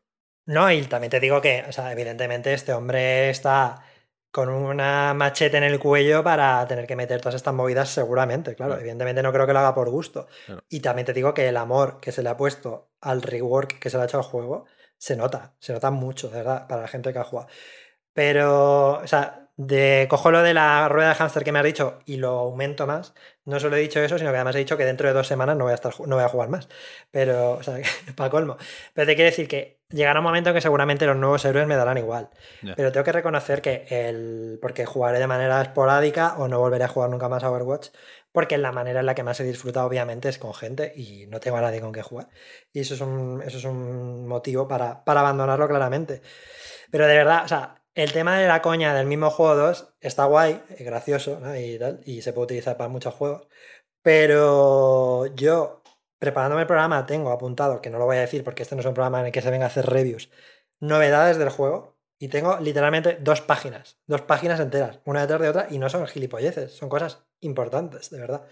Y claro, antes ha hablado Víctor del escenario de Hollywood, del de Grecia, tal. Son escenarios que ya estaban en mapas, que ya estaban en el juego original, y les han cambiado la luz. Entonces, es súper guay coger un vídeo del primero, coger un vídeo del segundo y decir, oh, fíjate lo que han cambiado, la luz más. Sí, pero es que hay seis mapas tremendos, nuevos y muchas otras cosas más. Entonces, ¿es una mierda lo del pase de batalla? Sí.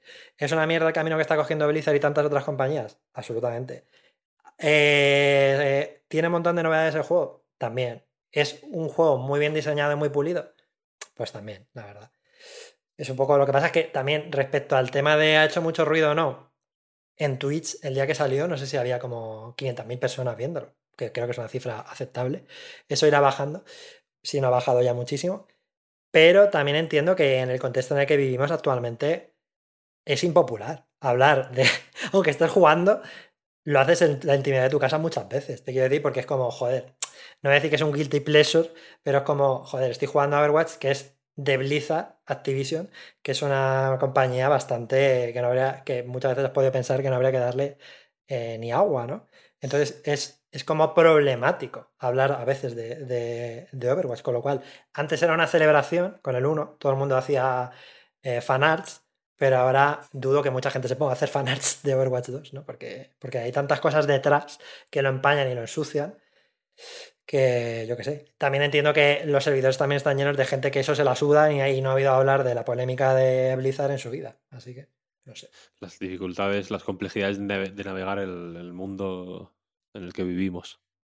Pero vosotros no creéis que es eso, ¿no creéis que aunque a ti te guste Overwatch, eh, es un poco problemático decir que te gusta Overwatch hasta cierto punto. Bueno, a mí, es, que, a mí me pasó con Diablo, quiero decir. Claro. Entonces estoy, viviendo exactamente lo que. O sea, viví lo que tú estás viviendo ahora con Diablo 2 remasterizado ya.